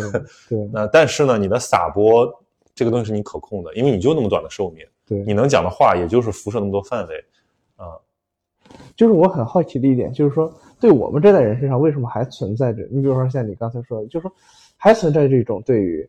不朽的期待，然后对于因为我们是印刷文明的孩子呀。就是我，你看我买了这个小的这个随身听之后啊，就朋朋友们，我买了一个那个索尼啊松下的随身听。嗯虽然说随随身听这个概念是索尼发明的，但后面就是日本的厂商也都产嗯。然后我这个叫 CW 零五嗯卡带机，呃，我小时候是我哥哥就是这个淘汰之后给我，嗯然后我昨天就一时兴起买了它，然后上淘宝上找找了很多店家，只有两家店有卖的，然后又买了磁带，分别花了很长的时间在等候他们到。嗯而且你的卡带、耳机和那个随身听是分别买的。嗯，好不容易凑齐了想试，发现没有电池。我已经很长时间没有用五号电池这个东西了，又半夜下去买电池，然后最后就是欢欣鼓舞的在那儿听，然后听了一种非常粗粝的那种质感，但是特别特别的，就是唤起你的那种童年时候的记忆。对它就是跟你那个沙沙的感觉有关系的那种。呃，大家知道电子噪声嘛，就是你你你你你现在打开一个什么收音机，对就它它有那个声音。那这个现在在高保真的这些播放器里面都已经被降噪，很轻易的就处理掉了。嗯但是它那个里面承载着非常多的情感和一些是啊浅层的记忆、对深层次就的。是我刚才对说的一个完美的东西和一个有疤痕的东西嘛。对，然后我昨天一晚上都沉浸在那那种感觉里面，然后我就在想，我以前的很多，呃，就可能十八岁之前的吧，很多的这个对文化的认知是基于那套系统的，就是我要看一个东西，我得买一本书，对嗯我要知道一个东西，我得买一个杂志，等一个追更啊、甚至说我要专门跑一个地方去查一个东西。那这个其实对现在来讲，很多时候都没有体验了。那我们在说这些的时候，就感觉我们特别像那种 古董，就是古董爱好者，对就是比如说有很多老爷车爱好者，有很多那种呃，就是你去潘家园看的那种东西，那种生活方式的失落，其实背后都是一套呃情感模式的失落。对对，因为等待这件事儿不存在了嘛。对，你等待的是什么呢？等待的是稀缺，是因为你好久没有听到精彩的东西了。嗯哇，你突然你今天听，你狠狠的听了一晚上，正面听完了 A 面听完 B 面听，然后又反过来听了一遍。但你现在你打开这播放器，它都是涌到你眼里的，抖音都是扑到你摁头让你让你看，让你爽，然后把它所有的信息都重新整合。对那你当然不会觉得这个东西有什么珍贵的了，但是你也就你的情感模式也就变掉了，你也不会，你也不会有那种小的时候所谓那个从前慢的那种嗯那种那种快感了。所以就说我，你刚才说这个东西，它一下子把你带回到以前的那个童年当中。其实我就想说，其实文字包括写文章，更重要的一个东西，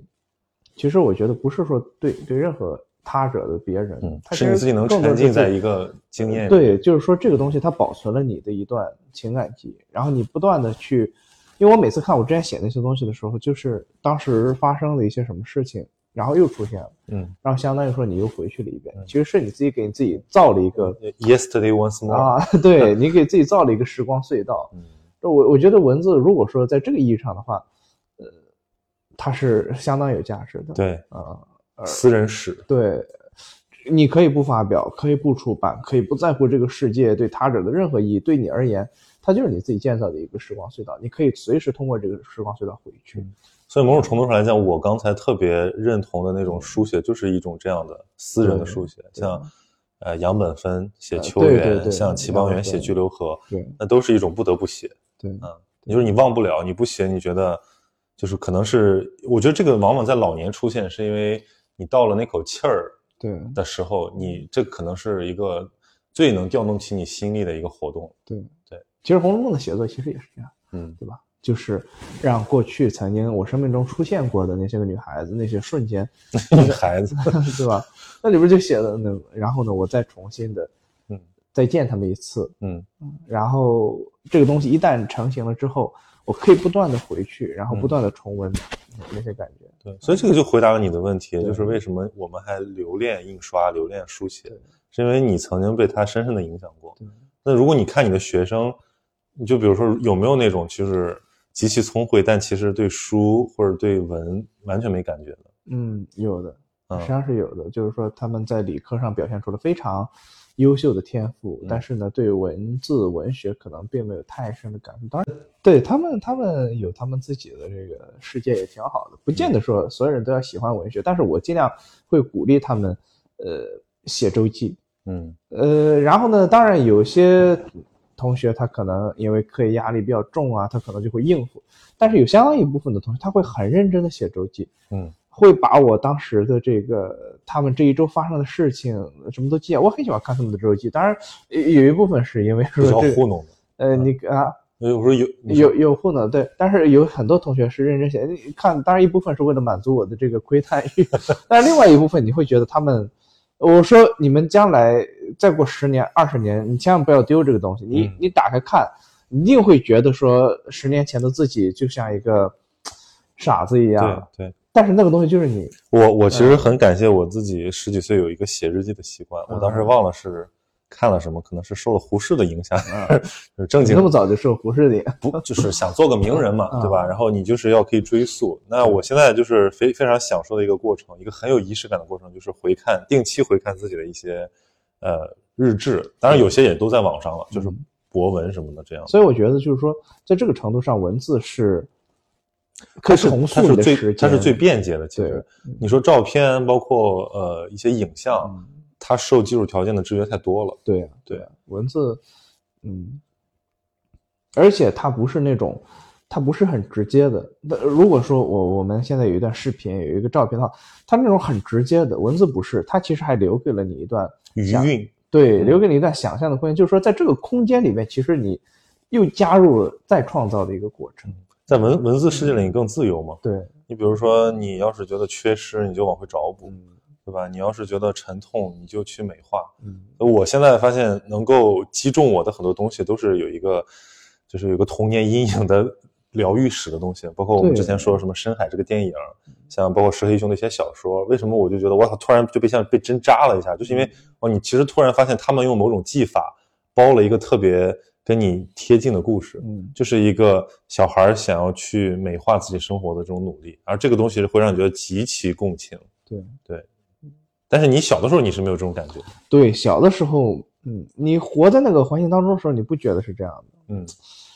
很有趣。那其实你的学生就是零零几年的，跟我们也就差了十年左右，对，九十年似乎嗯还十年的媒介变更足以已经已经创造一改变种了新很多的情感方式。，对对，已经改变了很多了。嗯所以我就鼓励他们尽量呃用手写，写情对书，即便是你传纸条，对，即便是即便是你可以打印的东西，我还是鼓励他们用手写， 嗯因有为有效吗？还是有效的。因为我觉得就是你打印的东西，那个东西没有情感，对吧？嗯包括我还是喜欢就是看纸质书，尽管电子书很方便，嗯，但纸质书它留下的那个感觉，你很多时候你再一翻的时候，我就说了它其实重塑了那段时间，然后嗯你可以回去。但这个真的就是在就是那个那个空间里面才得以实现。就我觉得很多人嗯上一次集中书写还是自己学生时代吧，对可能很多人他工作之后就再也没有提起笔写过什么对长的东不西。写不书写，然后也不阅读了，嗯这个。尤其是可能不学跟文科有关系的专业，然后大家真的发现其实不阅读了。那但是我发现人人对信息的渴望这个是永恒的，嗯那它虽然不借助印刷的这些东西来获得信息和传播自己的观念，嗯但是它依然会有别的方式，比如说口头传统，对吧？我就觉得两个词这个词儿很有意思，叫道听途说。嗯嗯因为比如说我爸这几天非常关心那个胡鑫宇案件，嗯然后他就经常问我，我说我没太关注。嗯他说你作为一个曾经的这个媒体人，你你总得给我提供一点这个你的专业视角吧。啊我说你为什么这么关心这个事情？就这跟你有什么关系？嗯其实我发现他其实他最后说了一个话，他说就是为人父母的，嗯，就是觉得这个事情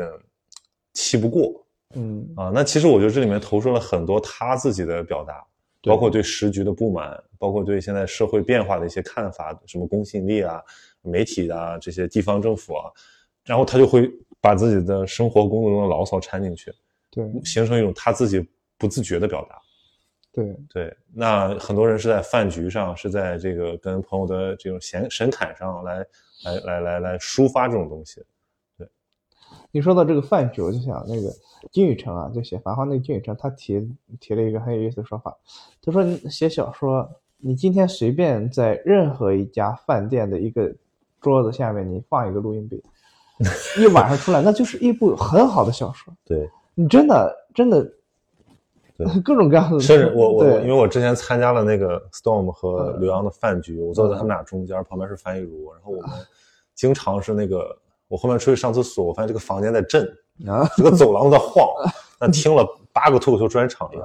然后包括有的那种所谓的什么文化局啊，嗯就是那种感觉，呃，因为有些东西确实是带有表演性的，对你写出来不是这个味儿，你对啊就说把这些人的作品都摆在面前看，也读不出那种味道来。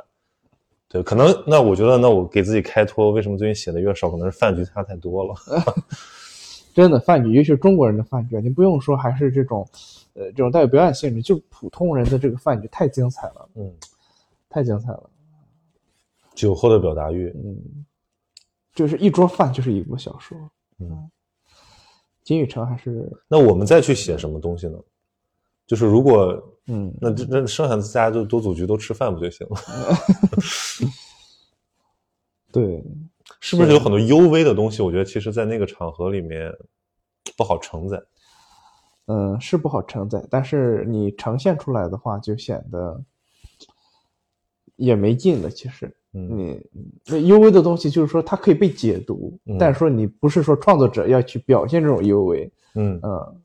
我我之前呃开玩笑嘛，但是我觉得其实也是一个我的真实看法，就是我觉得你很适合往脱口秀领域做一些尝试的。嗯对，可以尝试，因为因为我这个这两年听脱口秀听了很多啊，包括上网上看很多国外的那些就是更单口喜剧的那种表演者，嗯哎，做专场的录下来，我会觉得其实这种形式它就是介于一个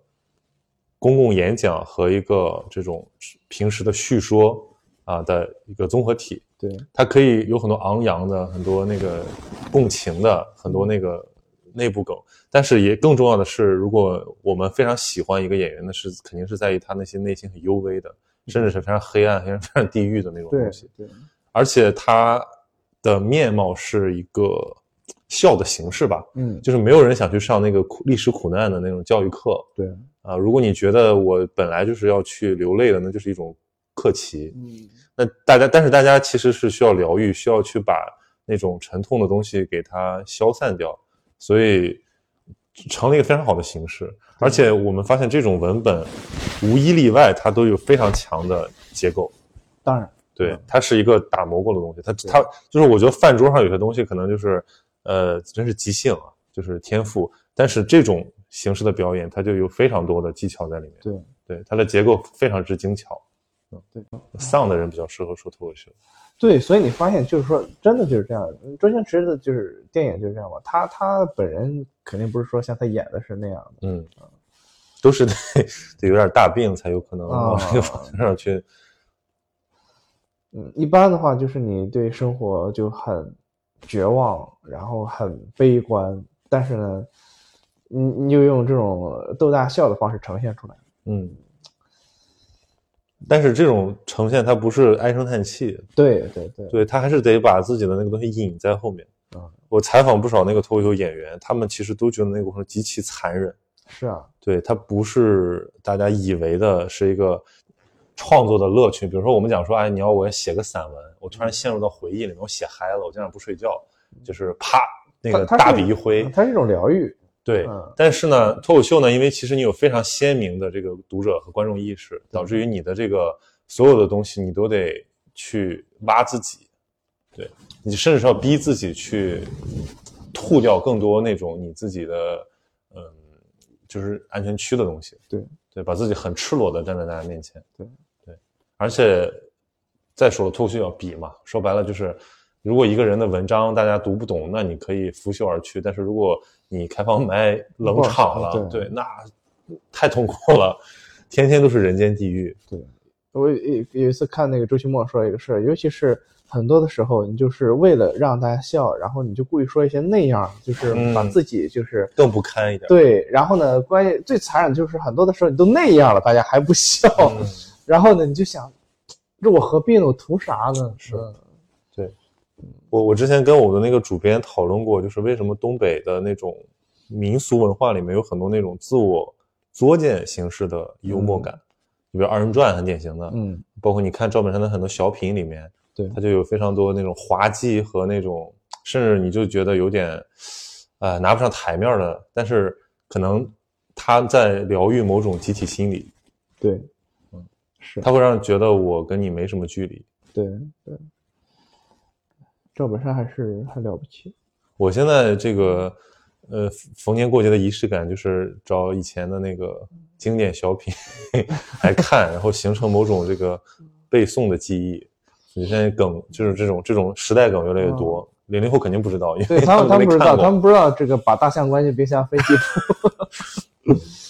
嗯，攻击中的战斗机他们都不知道，嗯，他们没没有这部分，对，那比如说你如果把那种讲课的状态往那种稍微演一点的状态上去调试，你试过吗？当然任何每次上课都是一种表演，嗯它一定是带有夸张的成分的，呃嗯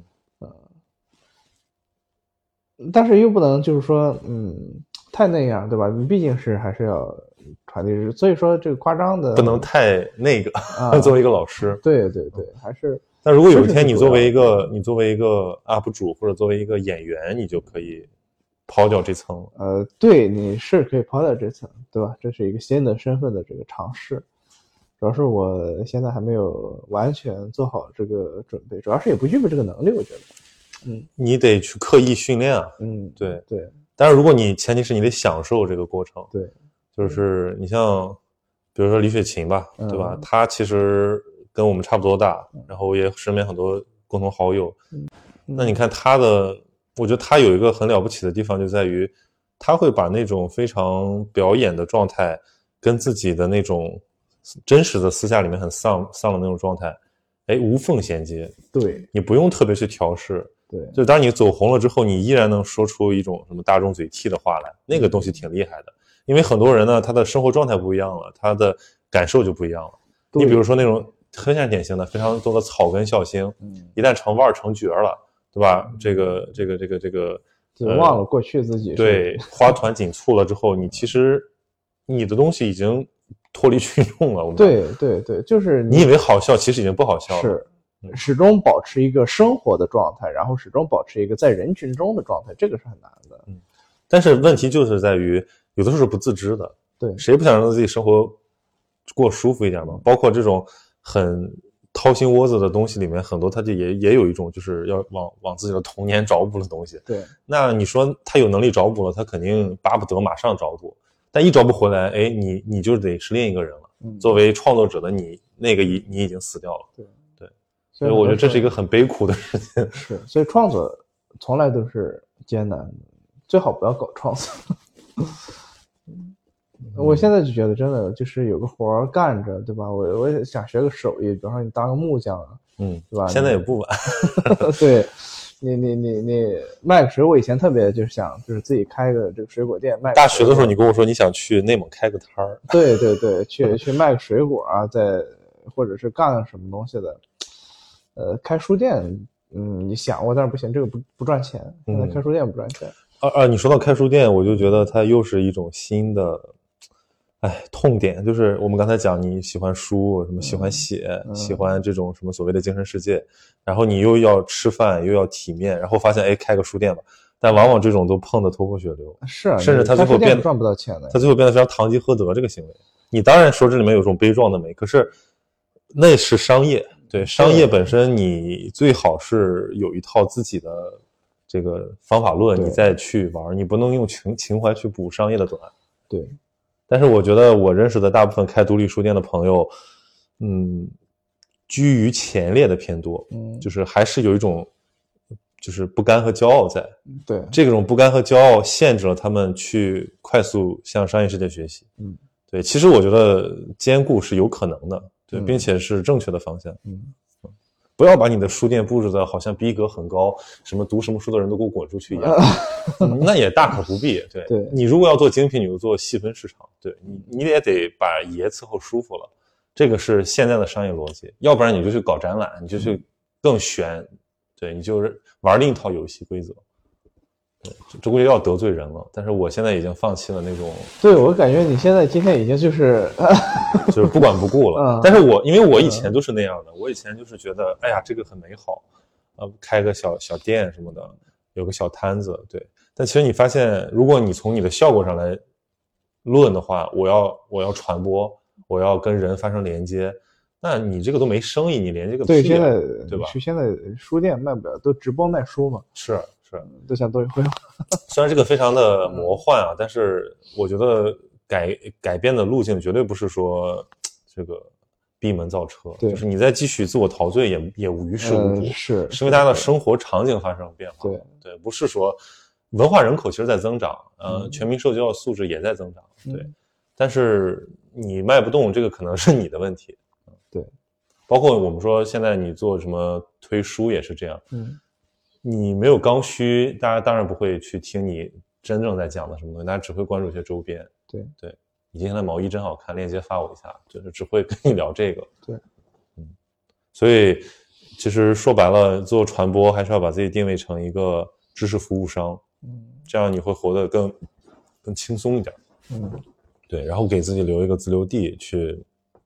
栽培一些新的东西。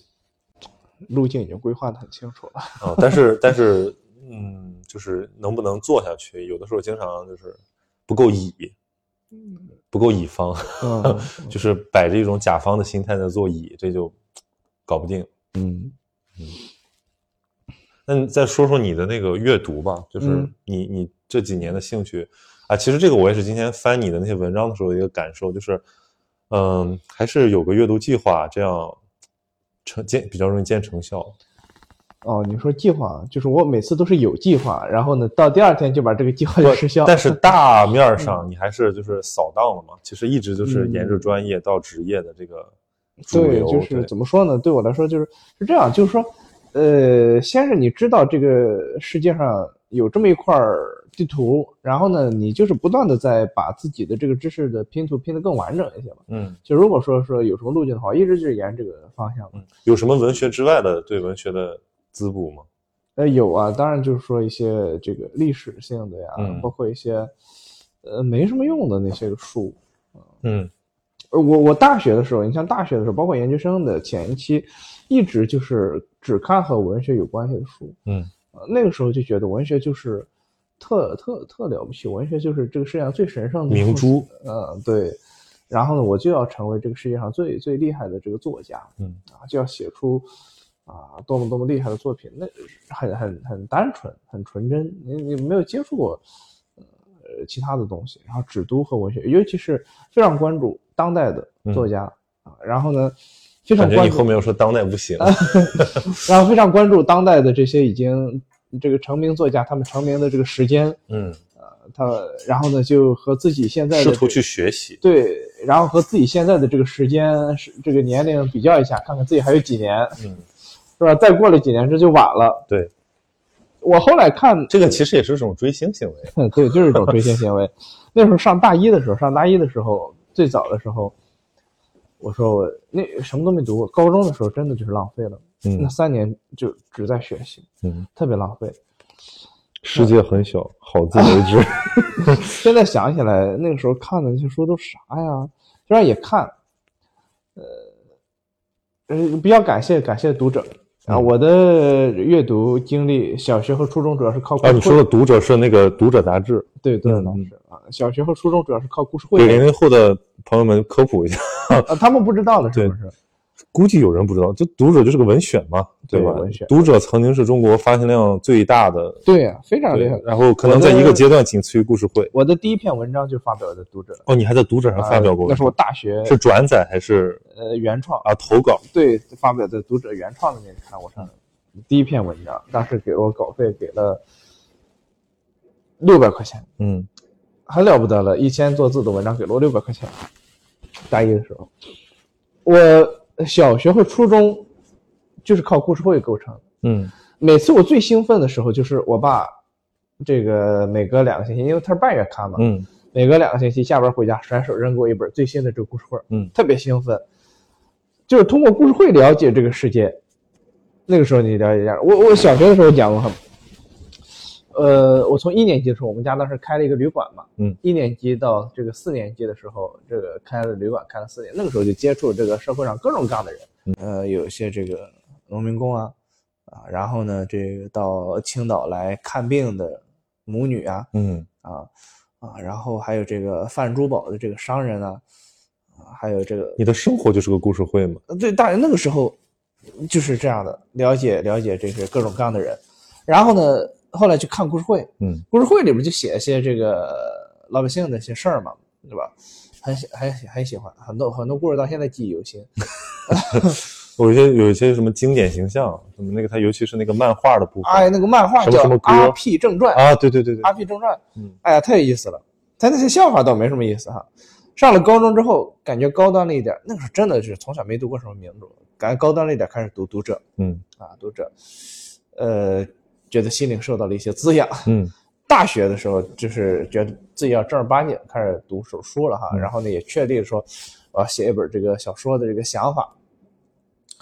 选择的第一个作家啊、我认为我要学习，我们就学习中国写的最好嗯的。我认为谁写的鲁最迅好的？我认为莫言既然得了诺贝尔哦的奖，他一定是最好的。嗯于是我就读了莫言的书，一本一本读，读的这个不能自拔，因为他的书写的还挺有意思的，他的故事性很强，檀香刑》啊，《生死疲劳》啊，这些蛙啊、都看了，看了一遍，然后开始这个写作。啊，在大学里边儿就是后来就是各种各样的一个读，但是大学里边儿本科的时候主要是现当代的这个作家读特别多，基本上把他们的集子都读了一遍，刘震云啊、余华呀、毕飞宇啊，呃，读了一遍，觉得要成为像他们一样的这种小说家。后来慢慢的话，你会发现，就是说这个，嗯，念了研究生的时候，不知道怎么一下子就发现说这个小说其实已经过时了， 就是大家不看这些东西了。嗯，北大创意写作对 你呃影响，看你不浅是吧？对对，当时就觉得，创意写作给你创没了，呃，对，就是怎么发现你这个东西写完了之后你没出路了、嗯啊啊，那个时候这世界慢慢开始幻灭了啊，就这样。然后就是聊到这个阅读嘛，然后那个时候开始，我我记得是读一个时候，那个时候不知道为什么大学本科时候有一种观念，就对古代东西特别看不上。受鲁迅的影响，呃，不知道你这个不知道到底受谁的影响哈，嗯我就觉得说古代这东西太腐朽了哎，但是这个你中文系你这个当代古代应该至少一半儿一半儿，啊，哎就是一半就一是从半课和从啊，对，阅读就是说系统课上程，随着课程就是阅读一些名篇啊、经典这些东西肯定是会阅读的，但是说不会特别深入，嗯只是说有这些东西一些经典的东西你读了之后也了解了，嗯啊，我觉得正常。其实我也有这个过程，就是我觉得不是看不上，是是弄不懂，所以看不上。哎，对，有些你时候深入之后，你发现其实也很有意思。那我，但是那个时候我是觉得看不上，嗯哎，觉得这种东西过时了，嗯朽坏了，嗯它不能表达我自己了。嗯那个时候，而且主要是因为你的呃愿望是成为一个小说家，嗯愿望成为一个作家，所以更贴近说当下的这种写写作状况，嗯都过时了啊，所以看的就很少。然后我现在记得很清楚，就是我研究生有一天，我读了一本什么书，然后一下子开始恢复了对过去的古代的这些东西兴趣，就是看了张文江老师那本书，嗯叫《古典学术讲要》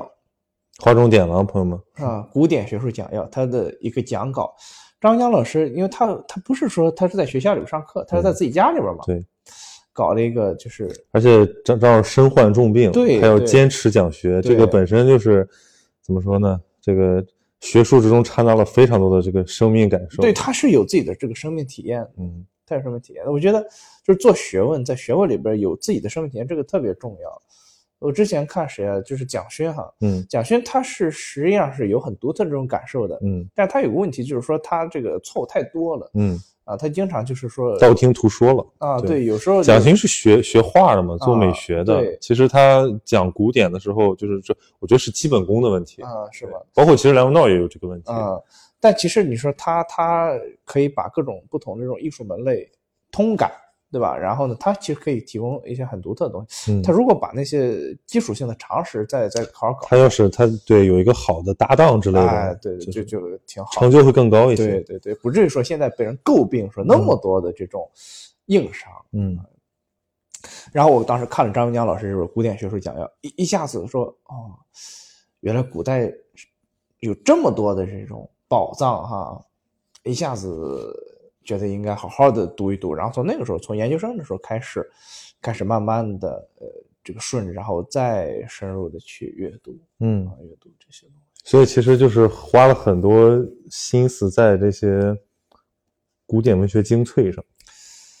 对古代的这些东西，嗯，。对，这个东西滋养了你的就是现代汉语的表达吗那我？觉得是有的，这个是有的。就是说，你说对，我觉得我我我看你的东西其实越写越短了。对，越写越短了。其实这个东西两种解读，也可以说是更适应媒介、很便携化。但其实我觉得，因为我很重视语感，就是我基本写完东西我都要自己读一遍对，对就是对有声的读一遍。对我我觉得那个跳跃感其实才是你的标记对，啊，不是说你用了什么词儿啊。是是，其那实就是一个人的节奏。对对，用古代话说那叫文气，嗯，每一个人的气质清浊有体，对吧？每个人不一样对，啊，每个人有不一样的，就像你说话也有气口，嗯你的节奏不一样，这个东西特重要。所以就是前两天还有个人问我说说这个为什么说要让学生背，天天就背一些古文，学生很痛苦啊，为什么要背这些东西？其实一个解释很简单，就是那个桐城派的嗯桐城派有代表人叫刘大奎嘛，他提出了一个说法，就是说你在不断的反复的背诵古人的这些个文章的时候，你学的是他们的牲口，嗯，声，音的声，口气的口，久而久之，这个牲口成了你自己的东西，嗯然后形成了你自己的文气，对吧？嗯，古人他是很重视这种文章的这种诵读，嗯然后不断的这种揣摩。那苏轼还把《汉书》抄了三遍，嗯他都有熟能成诵了。其实这个对文章，我觉得是还还还有作用的。嗯就是我一个人真的很要基本功的东西。对其对实对，很重要的。对如果要学习写作，反正像那个他们古代 有些还搞得很神秘，秘而不传。嗯归有光的文章很好，嗯对吧？他的《史记》读得很熟，嗯而且搞一个这个他弄个五彩的这个各种各样的这个笔的颜色，对《史记》进行勾画圈点，然后自己藏了一个密嗯差本儿， 差生文具多。搞了一个密本的归有光的这个选本，呃，他是很重视。后来我就研究这个汪曾祺嘛，嗯我说汪曾祺的这个文章你读起来特别顺嗯，啊，他太有意思了，就是我汪曾祺平淡之中有机锋。哎，就是说用他自己的话说啊，他说哪，我记得他讲的一个菜，他说哪家那个菜呢，是是这个什么清水白菜，这个汤清的可以助咽，可以放直接放到这个砚台里磨嗯磨，嗯但是人家那个汤你看起来没有颜色，那汤是鸡汤，嗯这个说他的文章就太太合适了，他的文章看起来是白水，那嗯汤是鸡汤，嗯熬过的东西，他这个文章是怎么样有这个这么好的这种节奏感、语气？你发现汪曾祺的文章可以大声的读。嗯对吧？我对也觉得，后来我就研究他小时候他干什么哈，他接受的不是外国的那种滋养，他小时候他他这个有一个五年级的暑假，当时当时是他他爸应该把他送到了他们当地的一个名儒家里边、嗯去学习这个文章，嗯请了几个老师，一个老师一个暑假讲《史记》。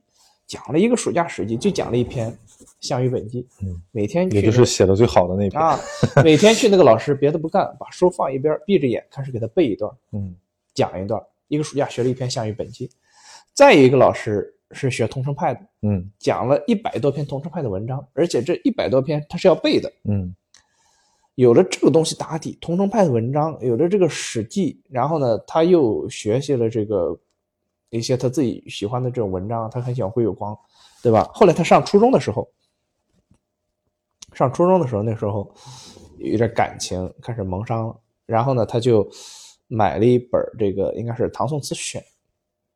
每天一边练字抄这个《唐宋词选》，一边就背这个东西。嗯，再有一个东西，我说这几个传统啊，桐城派的文沈章。从文啊，呃，沈从文，我觉得就是说，只是在说一些文学观念上影响到的。嗯但是你要讲语言的话，我觉得汪曾祺显然是要超过沈从文的嗯，啊。沈从文的沈从文里有一种就是新旧之间的那种，面，哎，对，还有一些夹夹生哎，的东对西对对，有些家常的东西。汪曾祺后来，他花了大量的时间在古典的这个戏曲上，嗯，样板戏嘛，他搞嗯样板戏嘛，对吧？那个、哦，那个这块儿确实还是怎么说，前功啊，就是、，啊，样板戏的话，他早年的话，他很喜欢这个戏曲。他他这个他写那个《多年父子成兄弟》，他的父亲嗯汪菊生会唱，对吧？他这种从小受的这个滋养，所以他后来你像他写那个那个沙家浜嘛，嗯就是他写的嘛。戏曲这块一个很重要的就是韵律感、嗯节奏感，嗯，整个这几块下来，使他的文章呈现出这么一种他的语言。嗯所以说，古代的这个东西有什么用？学生为什么写不好作文，对吧？你的文章为什么节奏感差？我觉得是缺了古代的这个这个打底。对，现在大家很喜欢讨论的网感，然后经常会传一些图嘛，就是好像你把网络用语一用到一个语文教学的场合里面，产生一种戏谑感。嗯，对，但是这个其实背后反映出的就是语言系统的变化。对对我特别讨厌这种东西。就是我上课我非常反感的就是网络语言，嗯，我觉得这种东西就说出来，一方面就是我自己这个叫奇技淫巧。就是对我来讲有一种本能的尴尬。嗯你比方说我说什么这种，呃，有时候也会说，但是说上来说会有一种本能的尴尬，嗯，因为它是有点害素害臊得慌。啊，他因为他这个过时很快，对吧？马保国那时候刚出来的时候，学生都在整天这个嗯好自自为为之之，对吧？你现在你看你自己说都觉得很尴尬了，对，速朽的东西。但有些东西呢，这也就是说，哎呀，鸡汤跟预制菜，你这个好像尝起来是一个味儿，但是在越平淡的时候，这个食材本身的对重要性就显出来。对其实你看好多，尤其是当代的这些，在这个文体和文风上有有很大成就的这些作者，他们的就学底子一般都不差的。对，那沈从文，我觉得可能表示个特例，他自己散着读了很多古书，对再加上他的就是真的是生命经历太野了，所以其实呃也是浑然一派吧。对，对对对，他他他《史记》读的也很熟，就嗯嗯，哎，《史记》真的是好东西。所以那你这个崇尚语文课的计划，那不就变成这个可以有一部分是诵读班儿？ 诵读这个东西， 当然，社会上现在有很多很搞得很邪性的，呃，对，因为我有一次听我一个学生他吟诵，嗯那个吟诵，因为我不懂，嗯，我不用懂什吟么诵粤语他不是用粤语，他是嗯啊？就是叶嘉莹那一套。对，啊因为我也不知道说到底应该怎么吟诵，因为我觉得这个吟诵吟出来也并不好听。对我本来想请教你一下，因为我之前读叶叶嘉莹的书也读的蛮多的，啊，后来看了很多她的资料呢，就知道她是有这么一个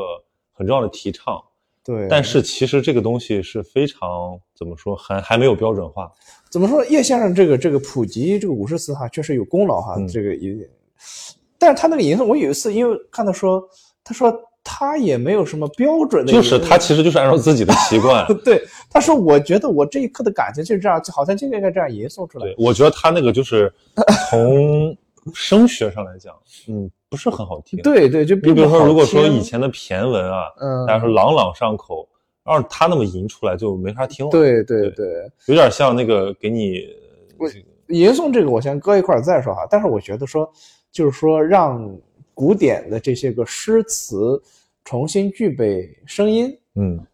就是让它你重新把它这个再创作，我觉得这个是可以的，而且你完全可以把它创作的更符合当代人的审美。嗯啊，你比方说，我觉得比较成功的，呃，像那个姚十三嗯把雨霖铃改编成那个贵州方言版的这个瞎子啊哦，啊，就是我我每次我什我 嗯么我都想到什么经典咏流传，那里边呢嗯你，要大骂抗震吗？那留一个小时，呃，那里边也是有一些成功的作品经典有流传。嗯有些改的不错啊，比如说对，是你给我听的还是谁给我听的？就说这个是腾格尔还是唱谁的？我觉得它里面有几个多重的有契合，有就是首先这个气质，嗯再加上这个改编者的水平。对对比如说为什么这个王洛宾的很多采风的东西，嗯他不管这个曲调曲风怎么变，你就觉得哇，这个就是鸡汤啊，对吧？就是那个嗯情感特别朴素，特别对真挚。对但是有的东西一变就你就觉得哎呀，味儿太怪了。对，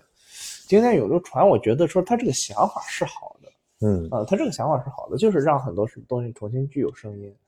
啊，你唱出来了。古代因为这些诗基本上都是能唱的，嗯嗯，你像《诗经》这个不用说了，对吧？最早都是能唱的，然后乐府，嗯呃，词词它其实就是一种新的乐府嘛，嗯就是这个这个这个诗乐合一的这种传统，其实一直没有断掉。嗯那包括说您说唐诗里面的这个绝句，嗯，绝句其实也是乐府的一种，对吧？你看那个那个那个呃，王昌龄、王之涣和那个谁，呃，高适他们去酒楼上这个嗯喝酒嘛，然后就听人家，然后看是那个歌女唱自己的诗唱的最多，他都是能唱的，因为音乐性是诗很重要的一部分。嗯呃，或或者换句话说，我们今天也能从流行歌曲当中去寻找到诗性，嗯，对不对？你去看这个，嗯当然我我没有考证过，但是之前听了一个节目，就讲那个林夕和黄伟文的词作，嗯嗯其实你觉得他的功力还是挺深厚的。是啊，当然对，啊，就是我呃这个当然是需要时间大脑汤，不是说每一首这个歌曲都是能具备像诗一样的特质，但是一定是有的啊。所以诗的话，呃，它不是说在那些作协啊、文联那些期刊上面的那个诗才叫诗，我觉得因为那些东西现在其实已经没有人看了，嗯，诗反而是它。它作为一种精神，它其实已经渗透到其他。，对，那种就叫文字实验艺术吧。嗯， 说的说的尊重点儿的太话，尊重了。对 呃，反而像一些歌，我听哪一个歌觉得就很像诗，就陈粒的，陈粒的嗯那个，很多短句，对对对就很有诗性，嗯，就是这样，嗯，所以就是说到这个吟诵这事儿，咱也不懂，不懂，嗯不好乱说，但是你，那你其实你，我觉得很多朋友啊，可能人生中大量获取这个就是背诗啊，或者说受这个文学熏陶，也可能就是高中了。如果你大学不学这个东西的话，对呀估计很多就没有在没有这个机会。对啊，嗯，因为我印象好深刻，我小学有个老师，他就是自己掏钱给我们打印了好多唐诗宋词，大概有个几百首吧，反正就是每周发让我们背，然后嗯嗯背背过了就有奖，其实也是一种年轻老师的那种嗯，在有限的条件下做的一些努力。我其实还挺受教的，因为好多诗就是那时候背的，对，后面再也没有机会就是专门的去背这些东西了。童子功特别重要，对，就像我现在能想起来的，就是那时候背过的。对，如如果我这个东西我没有当时没有背过，但我后来哪怕念得很熟了，我在一个临时的地方想调取一下，我都卡。很难。对，我我很多东西是大学的时候背的，那时候也是下了功夫背的，但是现在就好多也就忘掉了。嗯小时候那个功夫真的是，就是，呃，我刚才说大学的时候对古代东西有点看不上哈，那但是小时候反而说会被这个这些东西吸引。我举几个例子，一个呢就是说那时候，因为我小时候就散养嘛，我爸嗯我妈都不管我，但是有一天呢，我爸有时候会给我买书，就去那个昌乐路那个嗯网市场给我买 书，嗯，绕绕回来了。 啊，呃，那个时候有一天他就丢给我两本书，嗯一个呢是一本《三字经》嗯漫画版的这个《三字经》，嗯一个呢是一本，就我到现在印象很深，也是带图画的、带拼音的，一一个长条版的一个《唐诗三百首》。嗯我当时特别喜欢这两本书，呃，《唐诗三百首》，然后就就翻翻翻，呃，然后呢就找这里边哪首诗，就我发现哦，原来还有长诗，嗯有这个《卖炭翁》，嗯然后呢，这个这个《蜀道难》，然后呢，我就想把它们就背下来，嗯就是有一种本能嗯，的像那冲动种绕绕口令，就是对 就游戏打卡通关。对，所以那个时候你说这个东西，你对它理解吗？你对它的意思理解不理解对，我当时就是我们班背《长恨歌》背的最好的。啊？这是一种对韵律的这种嗯，这种这种被他吸引了都是被耽误的 rapper。啊啊，对，就被这种乐律吸引了。然后呢，后来上小学的时候，有一天老师不知道是什么讲到《将进酒》，然后呢，我也不知道为什么就起来背了一遍这个《将进酒》，然后呢嗯就技惊四座。嗯，那个时候觉得，什么那时候你很爱演 了那时候觉得，哎呀，也是这样啊。啊？你说到这个，我突然想起来有几个我还在我阳了的时候，什么都看不进去的时候看了的，啊就是那个郭达的，郭达是《将进酒》吧？然后啊那对个对对濮存昕，对对对啊对，他们哎的呀就把这些长的文本用一种。其实还是非常现代的方式，对其实就是朗诵，但是对是配乐朗诵。对，可是加入了非常多个人的诠释，比如说方言啊，比如说是这个形体啊，对我对郭达那个印象很深。对他就是你会觉得活了一下。对，对，如果你没有看过这个东西，你对这个东西无感的话，你看完这个东西，你多半会被打动。对，因为我自己平时也经常，没事儿喝多了，呃，就是大家就是来念一下，嗯经常会莫名就颅内自嗨了，是那对个吧谁？啊大嘛，江东去， 我一一一读，你这个肾上腺素就上来了。所以那个那个谁，那个汪曾祺他爷爷叫汪家勋，他就是每每次吃饭的时候喝两杯小酒，一喝一喝完了之后，把门一关，在房间里边大步的踱步，然后背唐诗、背《将进酒》这样。嗯，这个东西真的，小时候它刻在你，就我脑突子发里边奇想，啊你做一个这个什么诵读版的音频，或者做一个你快什么别害人了播播客 也挺好的，就是没事儿就听一听。嗯这哎呀，这个东西真的你，我是觉得哈，我是搞不好这个东西。然后呢，嗯我现在也没有听到比较好的这种诵读啊。然后呢，家里边还有一本这个《古文观止》，嗯这《古文观止》呢，有时候就翻翻也看不懂，看不进去。但有一天呢，就翻到哪儿了呢？就翻到那个《滕王阁序》，嗯初中的时候，不是初中的课文，翻到《滕王阁序》，一下就被他吸引了，也不知道他说的什么意思。然后呢，呃虽然后面有注释，但是一下子被他那个语言的那种节奏感所吸引了。嗯越越后边那段，这个时运不期，命途多舛，冯唐易老，李广难逢。去贾谊于长沙，非无圣主；窜梁侯于海去，其发明。一下子被他这种韵律感所吸引了，然后呢，不自觉的就把它背下来了。嗯，那个时候，我觉得这个小的时候，还是会会被、这那个还是启蒙挺早的，啊至少是有缘分吧，啊，对对，这这东西或者说就是有点对文字很敏感。嗯，所以后来就兜兜转转的，然后哎，后来怎么又又开始搞这个事儿？对，所以说喜欢中文，喜欢这个，最后成为一个这个语言工作者，嗯也是可能是冥冥注定。对，有些时候你这个很很难说。我最我我其实有时候会想，就是就是佐以什么样的经验和这个营养，才能够让一个人在思想世界啊创作能力上更有成就，对吧？比如说我这几年做了很多这个郊游，嗯对吧？包走了很多地方，嗯然后去追求某种这个所谓的时空交互，嗯，就比如说你你就跟古代的文人一样漫游嘛，啊对啊，他们就都是这样就是呃对，包括包括这个那个那个那个浪漫主义时代还有壮游这个传统，啊，对呀、就是其实就是呃，有钱人 出去玩一玩，回来给没钱的人讲讲自己的见闻。但是这种过程，你以什么样的心态去很重要。就是你是说我要去吃喝玩乐，还是说我要从中获得一些啊、刺激和启发？它会直接影响你的路径选择。比如说，我现在就很少去那种，就大家知道说什么知名度假点儿了，嗯嗯，我我就是打要卡的地方，对我都是要去一些，就是没人去看，然后或者说它就是一个文化遗址，这个是最简单的。对尤其中国，呃，尤其北方有那么多的这个重要文化遗址，哪怕你就是去在那儿假惺惺的怀古呢，你依然会查点资料吧，你依然会这个回想一下，其实它还是会让你觉得，呃，就是算是抵御这个快速现代化的一种方式。就是你有一个，你有一个，你有一个古老的中国还在那儿呢，它不是就是凭空了，对。但是在城市里面，尤其是文化圈，它很容易就是一笔带过这个东西，对，因为大家没有这个实感，你也不知道那个时候它的就是那种现场的那个震慑，比如说对像应县木塔这种地方，像那个各种摩崖石刻，它会给你带来一种超越时空的一种震慑，对对，这个不是很虚的东西，对，而且反过来它会让你在参照文本的时候，呃，有一点新的感受，对，要不然其实古人一直对这种怀古的东西是特别特别重要的，就是你江山留胜迹，我辈复登临，嗯他要追求某种线索，对，